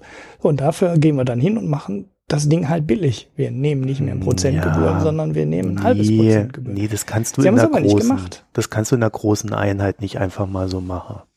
Ja, aber das hast du ja gerade gesagt. aber wir reden jetzt ja nicht, angehen. wir reden ja jetzt ja. gerade bei diesen Fintechs hier, äh, diesen speziellen Anlage-Fintechs, reden wir jetzt nicht darüber, irgendwie äh, äh, etwas völlig Neues. Also das, in, in deinem Bildnis wäre das ja eine eigene Fondsgesellschaft ja, die etwas völlig Neues macht. Und die Banken müssten das dann quasi nachbauen. Aber es ist ja eigentlich nur ein kleines Produkt in einem riesigen Markt, in, in dem es dieses Produkt auch schon gibt. Ja, bloß dass du jetzt halt einen Algorithmus hast, der diese Produkte irgendwie zusammenwürfelt und äh, äh die Waage hält, die angegeben wurde. Also das heißt, das ist eine, eine, eine minimalste Unterkategorie, die du in diese Bank integrieren musst. Nämlich auf der Produktseite. Und du musst nicht eine extra Bank dafür gründen, wie du es beim Direktbroker halt machen musstest damals. Also das ist schon ja, nochmal eine ganz ja. andere Kiste. Und deswegen, äh, also wenn, wenn du dieses Gleichnis machen willst, dann wäre vielleicht N4 oder N26, N26, jetzt sage ich schon N24 dann wäre N26 wäre da das Äquivalent, aber auch da wäre ich noch vorsichtig, weil da geht's, äh, äh N26 hat halt einfach den Vorteil, dass sie eine Entwicklung machen können, für die so eine große äh, Einheit Ewigkeiten braucht. So, und, und mit diesem Drive können sie, können sie auch werbetechnisch und produkttechnisch äh, wesentlich schneller agieren. Das wird dann irgendwann anders werden äh, auch wenn sie das nicht zugeben werden oder vielleicht auch selber noch gar nicht wissen, aber, äh, aber egal. Und äh, das wäre dann eher so dieses Bildnis, was dagegen stehen würde. Aber hier so ein kleine, so ein kleine Pipi-Produkt, also ETF-Dachfonds oder wie auch immer man es nennen will. also das kriegen die Banken schon hin. Äh, bloß es muss halt relevant sein. Du machst so ein Ding nicht, äh, äh, wenn du mit ganz anderen Summen rum, rumfummelst, weil du dann äh, das Problem hast, dass du deine Aufmerksamkeit äh, auf etwas Kleines, nicht Eintragreiches äh, wenden musst. So, ja. Deswegen, ich würde das nicht so sehr vergleichen, sondern da, da sehe ich vielleicht eher Fondsgesellschaften in der Pflicht, äh, und die Banken machen dann wieder den, den, den Zweitvertrieb, wenn sie es nicht eh selber einbauen. Also das muss man sich halt mal angucken, wie sich das entwickelt. Wie gesagt, für mich wäre der große Wurf, wenn die Banken einfach hergehen und sagen, okay, wir lassen die, diesen Zwischenschritt weg, sondern wir gehen hin und bieten das direkt als Depot-Service an. Das würde ich geil finden. Ja, mhm. also einfach ein Automatismus, in dem ich sagen kann, wie mein Depot gemanagt werden soll. Das wäre Fortschritt. So, aber ich glaube, an dem Thema haben wir uns dann irgendwann auch mal genug geredet. Ich glaube, wir müssen auch nicht jedes Mal über Fintechs reden. Aber äh, wenn ihr lustige Fintechs habt, so, so abstruse Geschäftsideen oder vielleicht auch einfach nur ein Fintech, bei dem ihr unsere Meinung wissen wollt, dann könnt ihr uns ja mal drauf ansprechen auf Twitter oder im Blog und dann gucken wir uns das vielleicht nochmal an. Aber nicht wieder so ETF und Depotbetreuungssachen. Die haben wir jetzt, glaube ich, alle durch. Was haben wir noch? Genau, News? Die Negativzinsen. Was? Die wir extra nicht gemacht haben. Obwohl die Finan äh, Financial Times, sag ich schon, obwohl die Frankfurter Allgemeine Sonntagszeitung ähm, am Wochenende einen richtig dicken Teil hatte, aber das Thema ist, glaube ich, durch. Den haben wir doch vorweg. Nachdem wir es hier abgehandelt haben, ist es durch, FAZ. Den haben wir doch so vorweggenommen, den Teil. Ja, ich Ja. habe da so einzelne Sachen draus gelesen. Äh, äh, ich weiß nicht, bei, bei der FAZ, das ist so, ich weiß nicht, was diese Wirtschaftsredaktion treibt. Die macht mich echt Ja. wahnsinnig. Weil die Leute, Leute bewegt das, ne? Also du hast unter allen den Artikeln, ich habe sie mir online nochmal angeguckt, ich hatte die auch im Printer, Mhm. ähm, waren überall Kommentare drunter. Ähm, das bewegt die Leute halt auch, aber gut, äh, da muss man sich dann auch an den Leser richten, wenn man seine Zeitung verkaufen will. Und äh, ja, Niedrigzinsen oder Negativzinsen sind halt so ein Thema, was die Leute nervös macht. Und da müssen sie wissen, was die Experten dazu sagen. Das verkauft Hefte. Und dann, Halt dann hat die FAZ hat ja die, die große Kunst entwickelt, jeden zweiten Tag irgendeinen Ökonom zu irgendeinem Thema aus dem, aus dem Gras rauszukramen oder aus dem Urwald zu schleppen. Dann darf der sein Sprüchlein aufsagen und dann äh, darf er wieder zurück. Ja. Und damit ist dann alles bewiesen. Ja, ja, das ist aber, so funktioniert doch Journalismus. Also das ist das klassische. Also ich weiß nicht, mir fällt das nur bei, bei der FAZ-Wirtschaft auf, dass es echt schlimm geworden ist. Zu allem ja, vielleicht, und haben, jedem. vielleicht fällt es das da auf, weil die das noch nicht so exzessiv machen wie alle anderen. Also wenn du, äh, ja, hör, hör dir das mal im Radio an. Du findest doch keinen Radiobericht, wo irgend, zu irgendeinem Thema nicht O-Töne reingeschnitten werden. Ne? Oder im, im Fernsehen. Das ist so ein, so ein Fernsehding. Ne? Da erzählt irgendjemand was, stellt irgendeine These auf, zack, Experte dazu. Dann sagt der Experte was, lalala, und dann äh, kommt wieder der Journalist und der beschreibt das Ding dann zu Ende. Und das ist immer das gleiche Muster, mit dem man so ja, Sachen aber berichtet. weißt du, wenn ich sowas möchte, Thesen möchte ich, möchte ich vielleicht Fernsehen gucken oder Radio hören und nicht Zeitung lesen. Ja, äh, ich bin eigentlich auch kein äh, Ja. Fan davon, weil du kannst, wenn du ein vernünftiges äh, Netzwerk hast ähm, von Experten als Journalist dahinter, dann kannst du ja die bescheuertste These aufstellen und du findest trotzdem jemanden, der was Passendes dazu sagt und deine These dann belegt. Ich weiß auch Ja, so nicht, kommt äh, mir das auch vor. Ja. ja, äh, was, wo der Nährwert dann da ist. Äh, ich finde es eigentlich immer ganz, ganz Genau. schön, wenn jemand versucht, beides abzuwägen und nicht nur eine Seite äh, darstellt und dann halt äh, sich dann zwei Experten dazu holt, um seine These wieder zu belegen. Ich fände eigentlich, wäre die Aufgabe abzuwägen und von allen Seiten zu beleuchten und das in einem Artikel. Und naja, habe ich wohl eine andere ähm, Auffassung. Also lieber FAZ, Berichterstattung. wenn, wenn ihr uns zuhört, dann macht doch mal sowas. Es, es steht auch nichts Neues drin. Also äh, es ist halt für den Sonntagsleser nochmal zusammengefasst das Thema und äh, ja, ähm, wenn wir wieder zwei Prozent Inflation haben, dann werden die Artikel wieder alle zur Seite gelegt und dann wird wieder darüber gejammert, dass wir so viel Inflation haben und die Geldentwertung so hoch ist und man so viel sparen muss.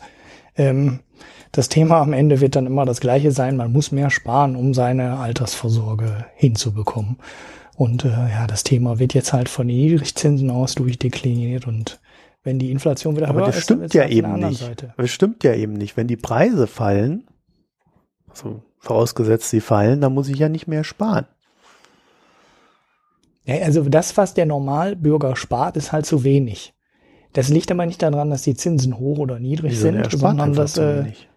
Ja, äh, genau, er spart einfach zu wenig. Das war das, was ich sagen wollte. Ja, okay. Und das Thema kannst du halt von den äh, von der Inflationsseite, ne, sobald du dann wieder zwei Prozent Inflation hast, dann werden die wieder schreien, oh, die Inflation, jetzt könntest du bald auf drei Prozent und wir werden alle enteignet und kauft Gold. Ähm, und jetzt äh, gibt's halt niedrige Zinsen und dann schreiben sie, halt, oh, gibt aber niedrige Zinsen. Ähm, wir werden alle enteignet durch die niedrigen Zinsen.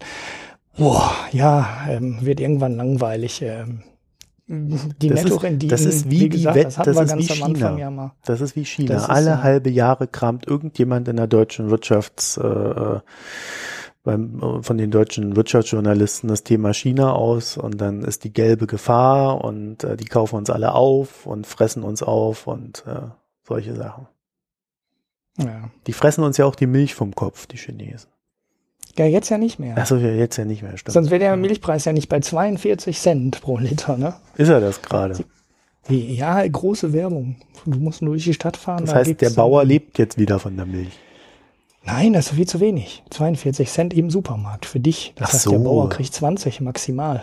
Ach so, ich dachte, das wäre jetzt schon wieder der Endabnehmerpreis. Nee, Nee, ich nee, habe die hier, machen, ähm, äh, um äh, sogar Werbung dafür, dass die Milch jetzt gentechnikfrei ist. Und da steht dann direkt auch, weil das so ein unfassbar hochwertiges Produkt ist, der Preis von 42 Cent pro Liter drauf. äh, kein Mensch, keine Ahnung, wie äh, da ein hochwertiges Produkt rauskommen soll und wie da ein Bauer von leben soll, aber ist egal. Ist gentechnikfrei und kostet 42 Cent, ist doch super. Also ich sehe jetzt äh, beim, bei mir hier im äh, äh Oldenburger Hauptbahnhof, der wesentlich kleiner ist, als das Hauptbahnhof klingt. Äh, und auch auf verschiedenen Plakaten äh, hier in der Stadt, dass die Landwirte jetzt so eine Art Image-Kampagne machen. So nach dem Motto, mhm. wir sind wichtig, äh, wir ernähren euch, wir äh, bla, ja, wir tun was für euch. Ich, ich weiß nur immer zu viel für solch, über solche Image-Kampagnen. Ich dachte dann so als erstes, ja, ja, und wenn dann wieder Hyperinflation ist, dann zockt er uns unser Geld, äh, unser Gold ab und gibt uns ein Brotkrumm zu fressen. so, so wie es halt damals war. Und ähm, gleichzeitig sind jetzt in den Supermärkten so aufgetaucht so Mini-Kühlschränke, in denen dann so die Milch aus der Region für 69 Cent verkauft wird. Aha. Das ist ja keine schlechte Idee. Also sie machen Image-Kampagnen und sie machen ja. äh, Spezialmilchverkäufe für Menschen mit einem Rest an Gewissen. ja. ja diese, es gab ja so, so 10 Cent äh, pro Packung mehr und geht garantiert an den Bauern. Ähm, so eine Aktion gab es ja schon bei irgendeinem der großen Discounter. ja, Aldi hat das schon seit Jahren. Das ist noch aus der letzten Milchpreiskrise. Ja. Ich glaube, das haben die immer noch im Angebot, diese Milch. Ich meine, bis 10 Cent machen halt nicht viel aus, wenn die Milch äh, äh, 20, 30 Cent zu, zu niedrig ist. Ne? Ja, na ja gut, wenn, wenn die sagen, sie brauchen 40 Cent und sie bekommen 20, dann würden 10 Cent immerhin schon mal die Hälfte äh, decken. Ne? Also unterschätzen würde ich es nicht, aber ähm, na ja gut, 10 Cent sind für den Verbraucher, geht die Mehrwertsteuer ab, sind es nur noch 8. Ähm, aber trotzdem ähm, besser als die 42 Cent, die da gerade aufgerufen werden für einen Liter Milch. Also keine Entspannung für die Milchbauern. Sie müssen leiden. So, was haben wir denn an News? Ja, News, ganz viele haben wir wieder, aber was nehmen wir?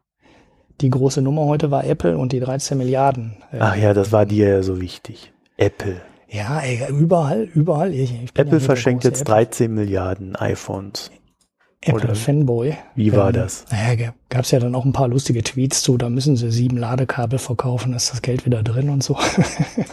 ähm, aber ähm, ja, ist eine ganz interessante Nummer. Ich, ich sehe gerade, ich habe gerade mal unser Archiv hier durchgeguckt. Wir haben ja noch nie über diese Steuersparmodelle gesprochen. Ja, noch nie.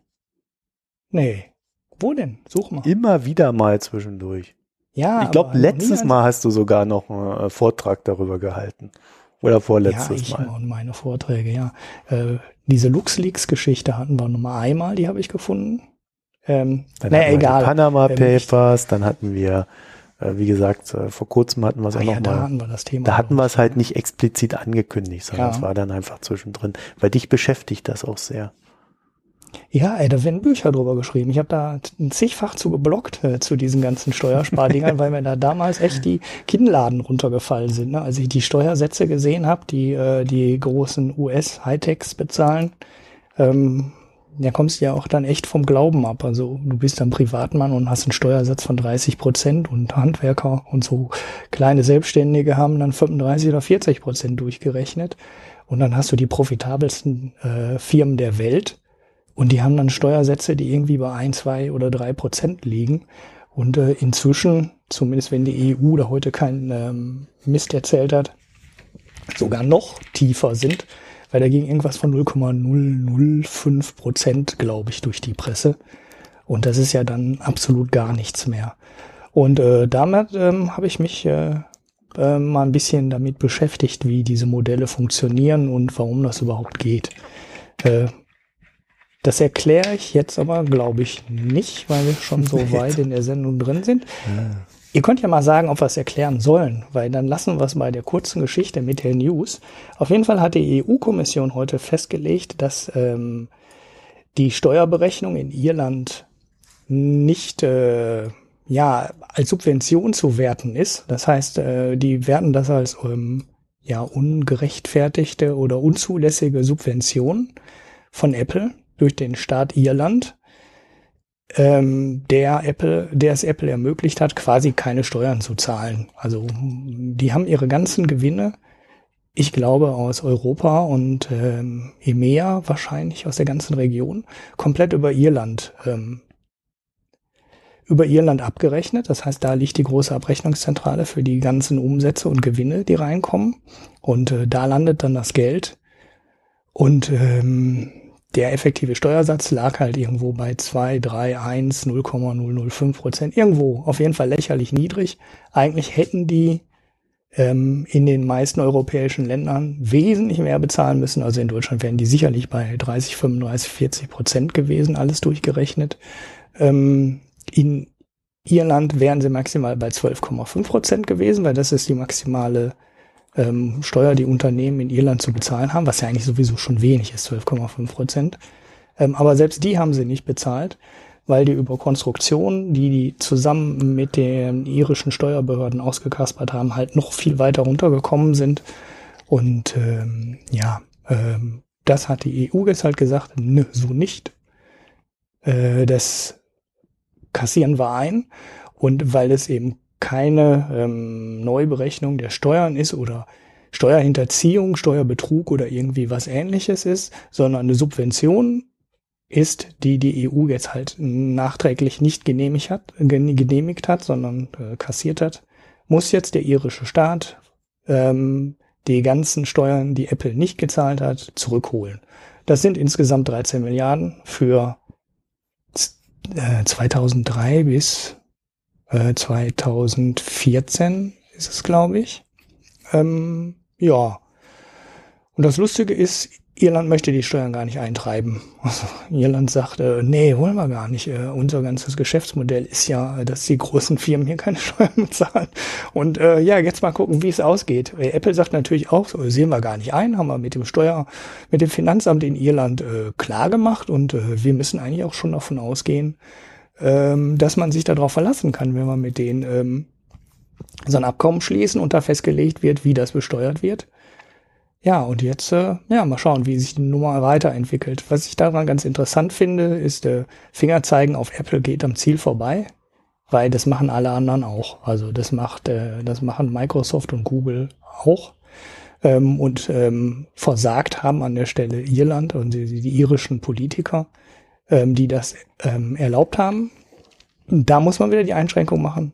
War es für Irland wirklich ein Zuschussgeschäft oder hat Irland da sogar richtig gut von profitiert, dass jetzt Apple da ist und äh, da, weiß nicht, äh, wie viel die in Cork inzwischen beschäftigen, aber ähm, es ist auf jeden Fall nicht mehr so klein, wie es damals war, als ich mal in Cork war. Da war es ein relativ überschaubarer Komplex. Ich glaube, da arbeiten heute aber auch locker wahrscheinlich mehr als 1000, 2000, 5000 Leute. Microsoft ist in Dublin ähm, und hat da jede Menge ähm, wahrscheinlich sogar ziemlich gut bezahlte Arbeitsplätze geschaffen.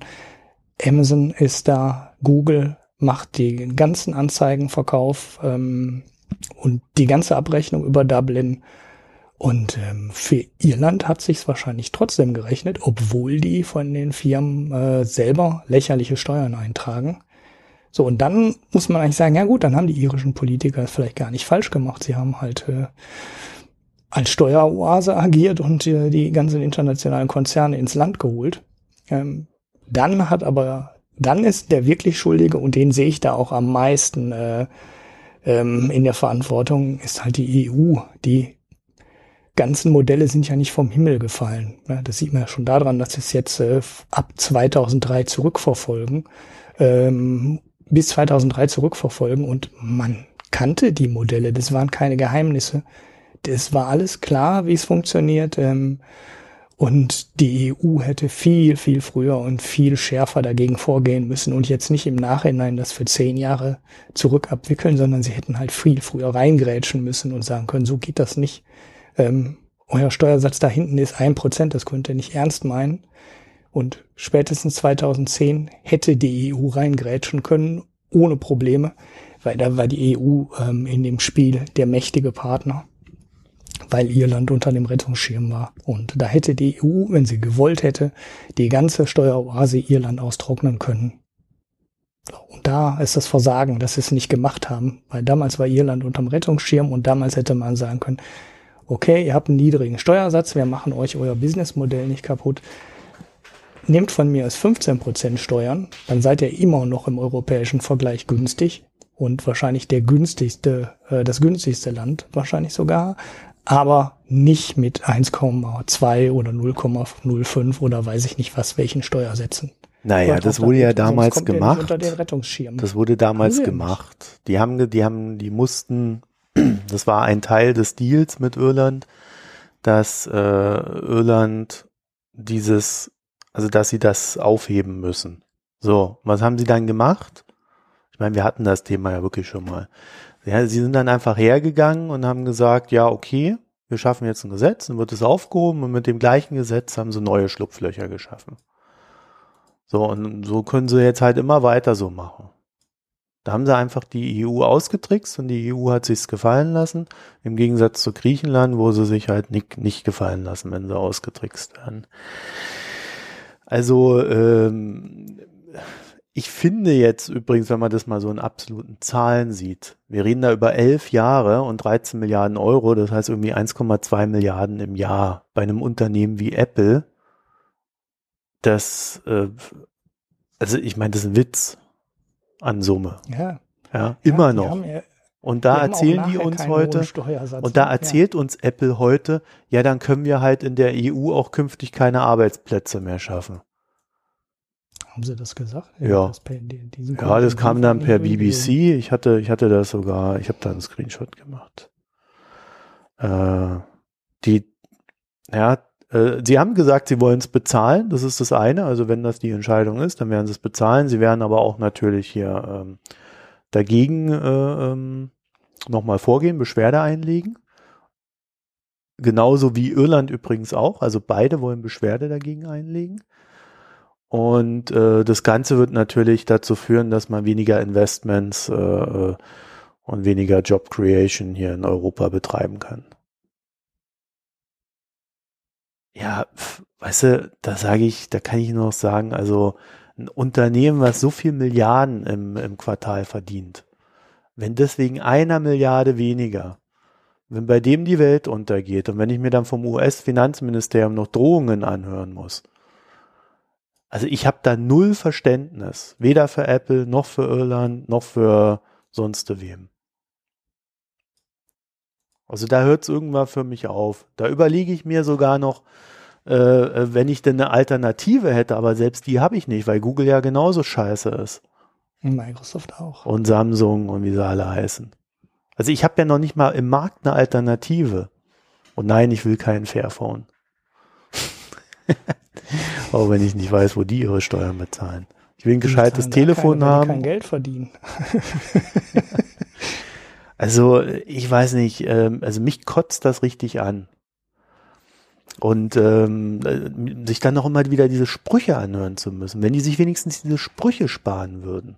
Aber nicht mal das kriegen sie hin. Und 1,2 Milliarden im Jahr, das ist doch ein Witz für Apple. Naja, also äh, ich weiß nicht. Ich will darüber gerade ja, das, das Problem an der ganzen Nummer ist ja, dass der grundsätzliche Steuersatz in Irland ja schon lächerlich ist. Also 12,5 Prozent ähm, sind ja schon lächerlich niedrig und ich weiß ehrlich gesagt nicht, warum Irland dann noch weiter bei den Steuern runtergeht. Ähm, und äh, da so komische Verrechnungen. Ja, weil es ein kleines Land ist und es sich einfach lohnt. Ja, du, du ja, brauchst, natürlich, aber brauchst nicht so viel. Das würden sie nicht zu 12,5 Prozent die auch dahin kriegen. In Deutschland haben wir immerhin 25 plus Soli und dann möglicherweise noch äh, Gewerbe. Ja, wobei ich da auch wieder so Geschichten gehört habe, dass man in Deutschland äh, als großes Unternehmen seinen Steuersatz halt auch irgendwie auf 13 Prozent senken kann. Ja. ja, der Durchschnittssteuersatz, der wer war es, DAX-Unternehmen, ich weiß nicht, ich habe die Zahl auch irgendwo gesehen, die ist auch deutlich unter dem offiziellen Steuersatz. Das liegt halt daran, dass wir sehr, sehr nette Abschreibungsmöglichkeiten an allen, an allen Ecken und Enden haben. Und der effektive Steuersatz geht halt auch darunter. Ja, und wenn wir halt so weit runtergehen können, dann muss Irland halt noch mehr runter. Und sie können sich einfach leisten, weil dieses Land so klein ist und sie mit äh, den Milliarden und den Jobs, die da geschaffen werden, halt einfach gut leben können. Das ist ja. ganz simpel. Ja, das schafft Arbeitsplätze. Die das ist wie Wohnungen Luxemburg. Kaufen, die müssen Häuser kaufen. Da wohnen halt da kaum Leute. Steuer drüber bezahlt. ne? Da geht's dann allen und gut. so weiter und so fort. Dazu noch ein bisschen Tourismus. Fertig. Mhm. Ja, und die Iren äh, sind als Volk ja eh äh, die Armut gewöhnt, so dass man scheinbar von der Politik auch die Standards nicht sehr hoch setzen muss. Weißt du, was, äh, wenn, wenn, wenn du eine Regierung hast, die sich hinstellt und sagt, nö, die 13 Milliarden, die wir da bekommen könnten, die wollen wir nicht. Mhm. Was denkst du denn dann als Bürger? Ja, ja, die, die haben vor allem nach der Krise, ne, also in dem Rettungsschirm haben die ja im Sozialsystem, das wäre ja sowieso jetzt nicht so wahnsinnig toll, aber die sind da auch nochmal richtig mit der Axt durchgegangen. Und äh, da sind äh, Steuern erhöht worden und äh, Leistungen gekürzt worden und und und, die ganze Palette. Und dann sagen die jetzt, äh, nö, die Steuern wollen wir, äh, die Steuern wollen wir gar nicht haben von Apple. Ähm, ja, seltsam, ne? Und das hört nicht auf, ne? Also die Nummer wird nicht aufhören, weil ich habe mir die Modelle angeschaut, relativ, also so super detailliert nicht, aber ähm, zumindest um die Idee zu kriegen, dass die anderen das alle ganz, ganz ähnlich machen wie Apple. Und das wird, das kann nicht die letzte Nummer sein. Die werden Microsoft äh, so untersuchen, die werden Google so untersuchen, die meiner Meinung nach ganz super ähnlich, ähm, ein super ähnliches Konstrukt fahren. Und äh, das sind auch alles hochprofitable Firmen. Äh, das heißt, da kommt noch mehr Geld. Ne? Also dann hat Irland auf einmal 20 oder 25 Milliarden Steuernachzahlung. Da sind die saniert. Okay, sind sie nicht. Sie haben, äh, weiß nicht, 150 Milliarden oder sowas Staatsverschuldung oder 200. Aber es ist schon, ähm, schon irre. Und dann sagen die, nur die brauchen wir gar nicht. Das Geld brauchen wir gar nicht. Vor ja. fünf Jahren waren sie noch unterm Rettungsschirm. Ja. Ja, Irland ist ja auch eines der wenigen Länder, die im Gegensatz zu allen anderen äh, bei ihrer Banken, äh, also bei den Banken, die sie gerettet haben, einen Schuldenschnitt gemacht haben. Also das, was die Griechen irgendwie nicht direkt machen durften, das haben die gemacht. Ja, und das hat mit dazu beigetragen, auch dass die Krise ja, früher beendet genau. war, weil man halt am Anfang den Schnitt gemacht hat und nicht erst nochmal drei Jahre rumgeeiert. Naja, doch, man hat da auch schon zwei, drei Jahre rumgeeiert. Das hat eine Weile gedauert, aber äh, der kam. Also die haben zwar am Anfang die Schulden übernommen, aber am Ende dann halt doch nicht so viel, weil es dann halt diese Schuldenschnitts, äh, Schuldenschnitte gab. Also ganz so schlecht ist ja nicht alles, äh, was da in Irland passiert, aber ich finde das nicht sehr sympathisch. Ich hatte sympathisch, ich hatte immer einen sehr guten Eindruck von Irland, aber äh, was diese Sachen betrifft, äh, da ist das so langsam so, so ein Land, wo ich sagen muss, äh, ja, könnte man ruhig mal mehr an die Kandare nehmen, dass die da wieder auf den Boden der europäischen Werte zurückkommen. Weil das ist Geld, was wir bezahlen, ja, auch als Deutschland dann wieder. Das ist nicht nur so, dass dieses Geld nicht hier versteuert wird, gegebenenfalls, sondern es ist auch so, dass wir das ja alles dann, da wo Geld fehlt, muss ja auch immer Geld eingesetzt werden. Ja, und das bezahlen mhm. immer wir. Also da kann, kann man sich echt nur wünschen, dass die EU da wirklich mal aufwacht bei dem Thema. Du kannst das gerne mal erzählen, was du da recherchiert hast mit den, mit den, mit den Konstrukten. Wir können das ja einfach mal als Folge machen. Nehmen wir mal als Hauptthema. Dann kannst ja, du dich auch mal aussprechen. Ich glaube, das tut dir auch ganz gut. Ja.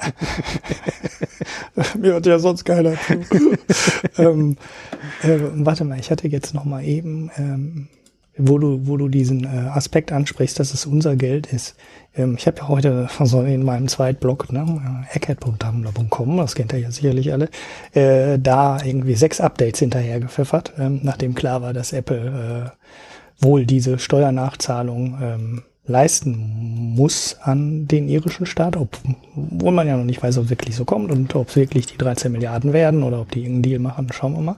Aber ähm, Weiß jemand von euch, wie viel Geld Apple in anderen Ländern hätte zahlen müssen? Also ist Apple ähm, in, äh, in Bezug auf Gewinnsteuer in Deutschland ein Steuerzahler? Also sie zahlen natürlich Lohnsteuer und so ein paar andere Geschichten. Das ist alles logisch, Mehrwertsteuer und so weiter. Das, äh, das ist ja alles äh, nicht äh, über Landesgrenzen zu verschieben. Aber ist Apple in Deutschland ähm, ein relevanter Steuerzahler? Oder haben die es geschafft, ähm, das ganze Geld nur über Irland zu versteuern, also dass der komplette Gewinn nicht in Deutschland angefallen ist, sondern in Irland angefallen ist und wurde das Geld dann nur in Irland versteuert. Also sind äh, die 13 Milliarden, die Apple jetzt nachzahlen muss, zum Teil eigentlich auch Steuern, die in Deutschland ge hätten gezahlt werden müssen. Also ist es überhaupt richtig, dass das ganze Geld in Irland bleibt? Ich habe da jetzt keine, äh, keine Antwort drauf. Ich habe äh, zwar ein paar Ideen, ich meine aber schon, ich habe das ja. Also du, als allerletztes Update äh, hinter den Artikel gesetzt, weil ich die Antwort noch nicht habe. Da muss ich auch noch mal vielleicht ein bisschen lesen. Aber ähm, es gab auch so einen Fall mit, mit Italien. Ich weiß, dass in Italien Apple Sachen nachzahlen musste. Ich kriege die Geschichte aber auch nicht mehr genau zusammen, was dahinter steckte. Also da gab es schon vor der irischen Einigung eine Steuernachzahlung für Apple in Italien, wo sie genau aus irgendwelchen solchen internen Verrechnungsgründen in Italien weniger Steuern gezahlt haben, als sie das nach Ansicht der italienischen Behörden hätten zahlen müssen. Betrifft das Deutschland genauso? Würde mich mal interessieren. Vielleicht hat ja jemand von unseren Hörern da mehr Input. Dann könnte, könnte ich diese Frage, die mich schon den ganzen Tag zermalmt, äh, endlich beantworten. Eieiei, das klingt ja dramatisch. Bitte helft ihm. Ja, ohne unsere Hörer bin ich nichts. Ja. Gut, So, jetzt haben wir, jetzt ne? haben wir, äh, äh, was, was so News betrifft.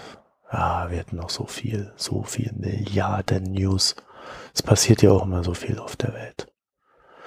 Naja, äh, ich würde sagen, wir belassen es mal dabei und gehen über zum Hörerfeedback. Na, es gab gar kein Hörerfeedback zur letzten Sendung, außer halt, dass wir uns nicht so beschränken sollen.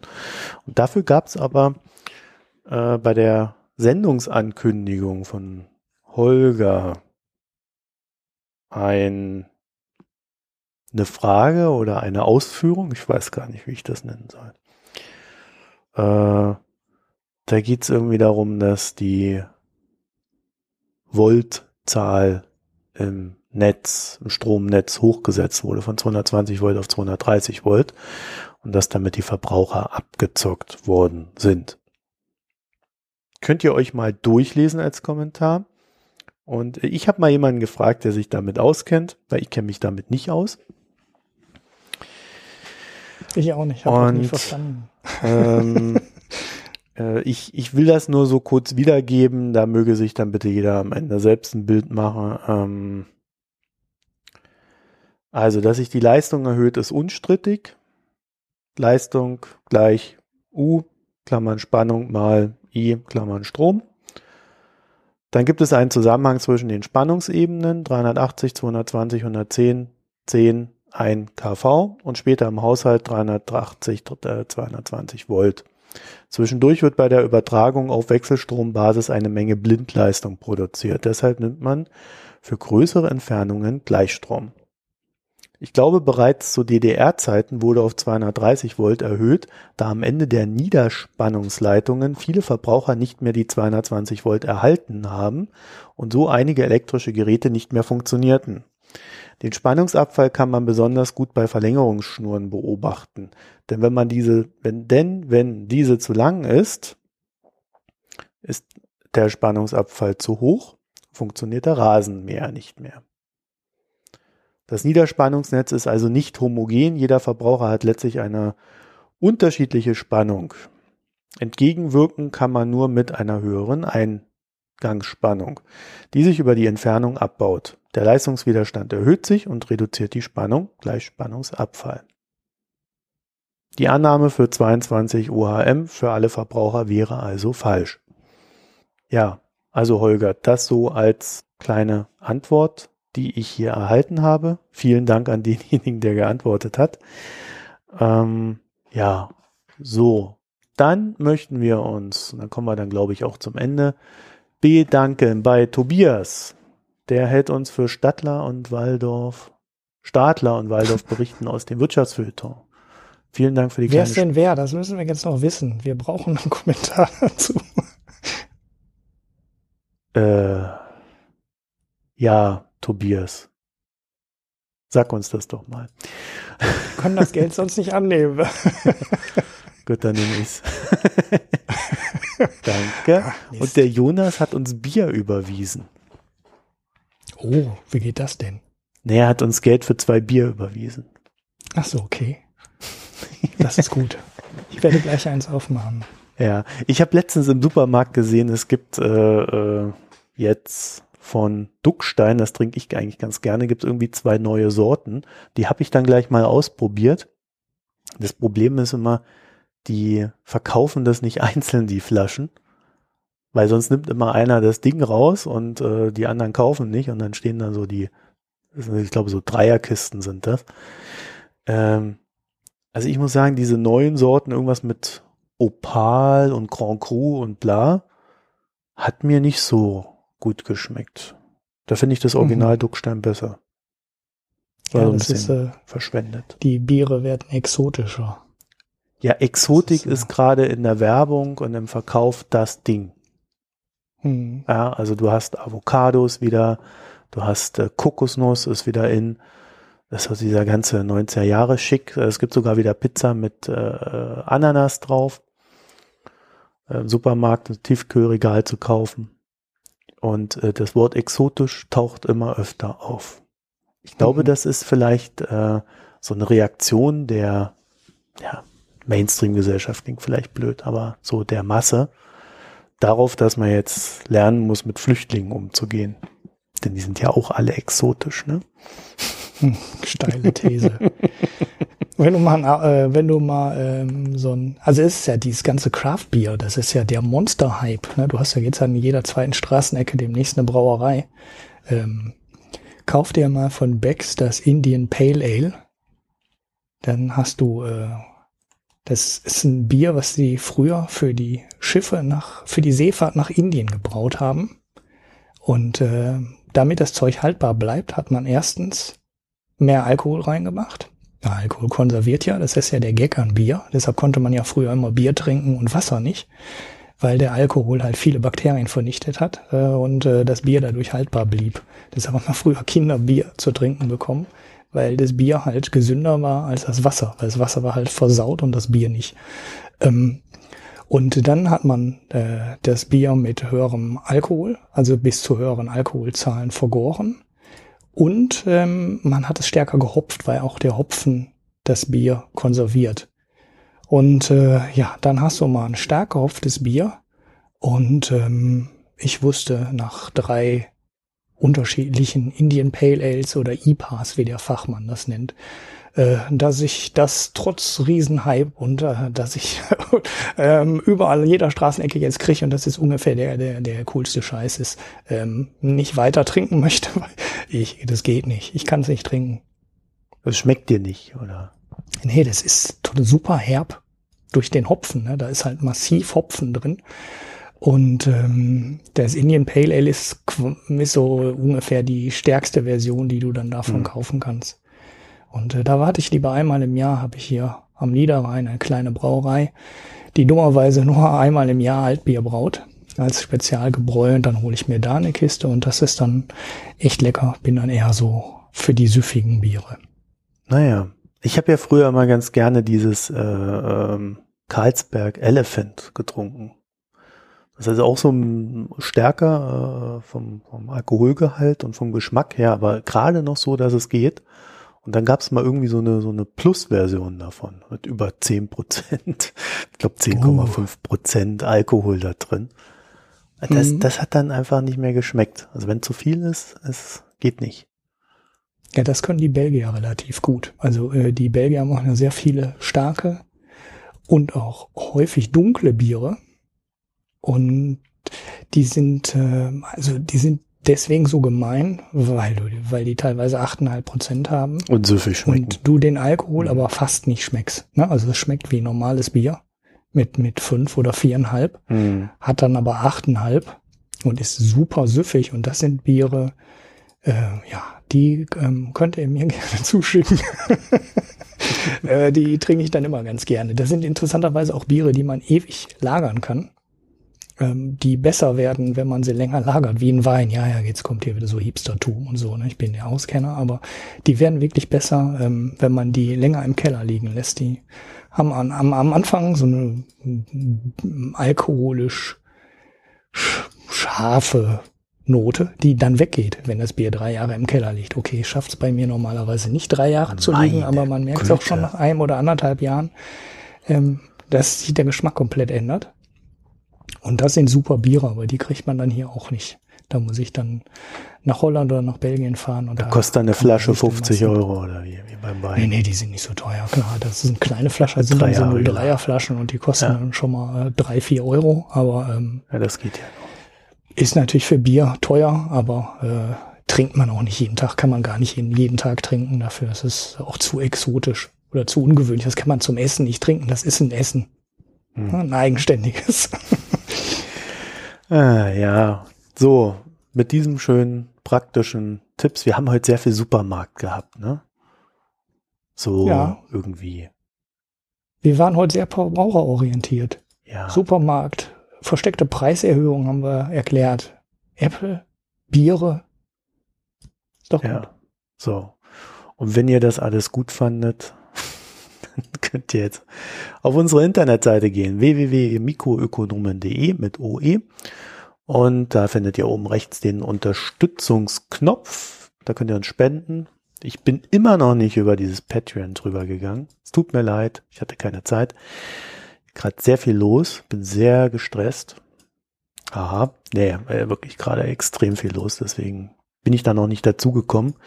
Und äh, ansonsten findet ihr auch auf der Internetseite dann in den Show Notes, äh, in dem Text zum, zum Podcast findet ihr dann äh, unsere sozialen Netzwerke, unsere Wunschlisten, unsere alles, was uns glücklich macht.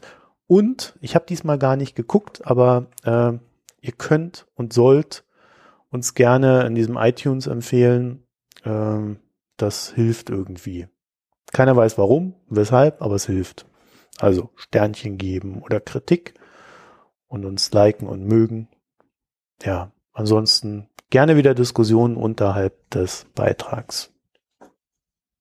Genau, auch Themenanregungen. Ne? Also wenn wir diese Steuerspargeschichte in Irland mal aus ja, das machen wir jetzt einfach. Jetzt hast du, du brauchst das. Nein, ich jetzt können wir das. doch nochmal fragen. Wie, wie, wie lang sind wir jetzt eigentlich schon wieder? Ähm, dann auch nochmal zu der Sendungslänge Feedback. Mach das ruhig mal. Also ja. wir hatten jetzt einen Kommentar, wo gesagt wurde, wir dürfen, wir sollen nicht abbrechen und einfach weiter labern, bis es dunkel wird, was es schon seit einer Stunde ungefähr ist.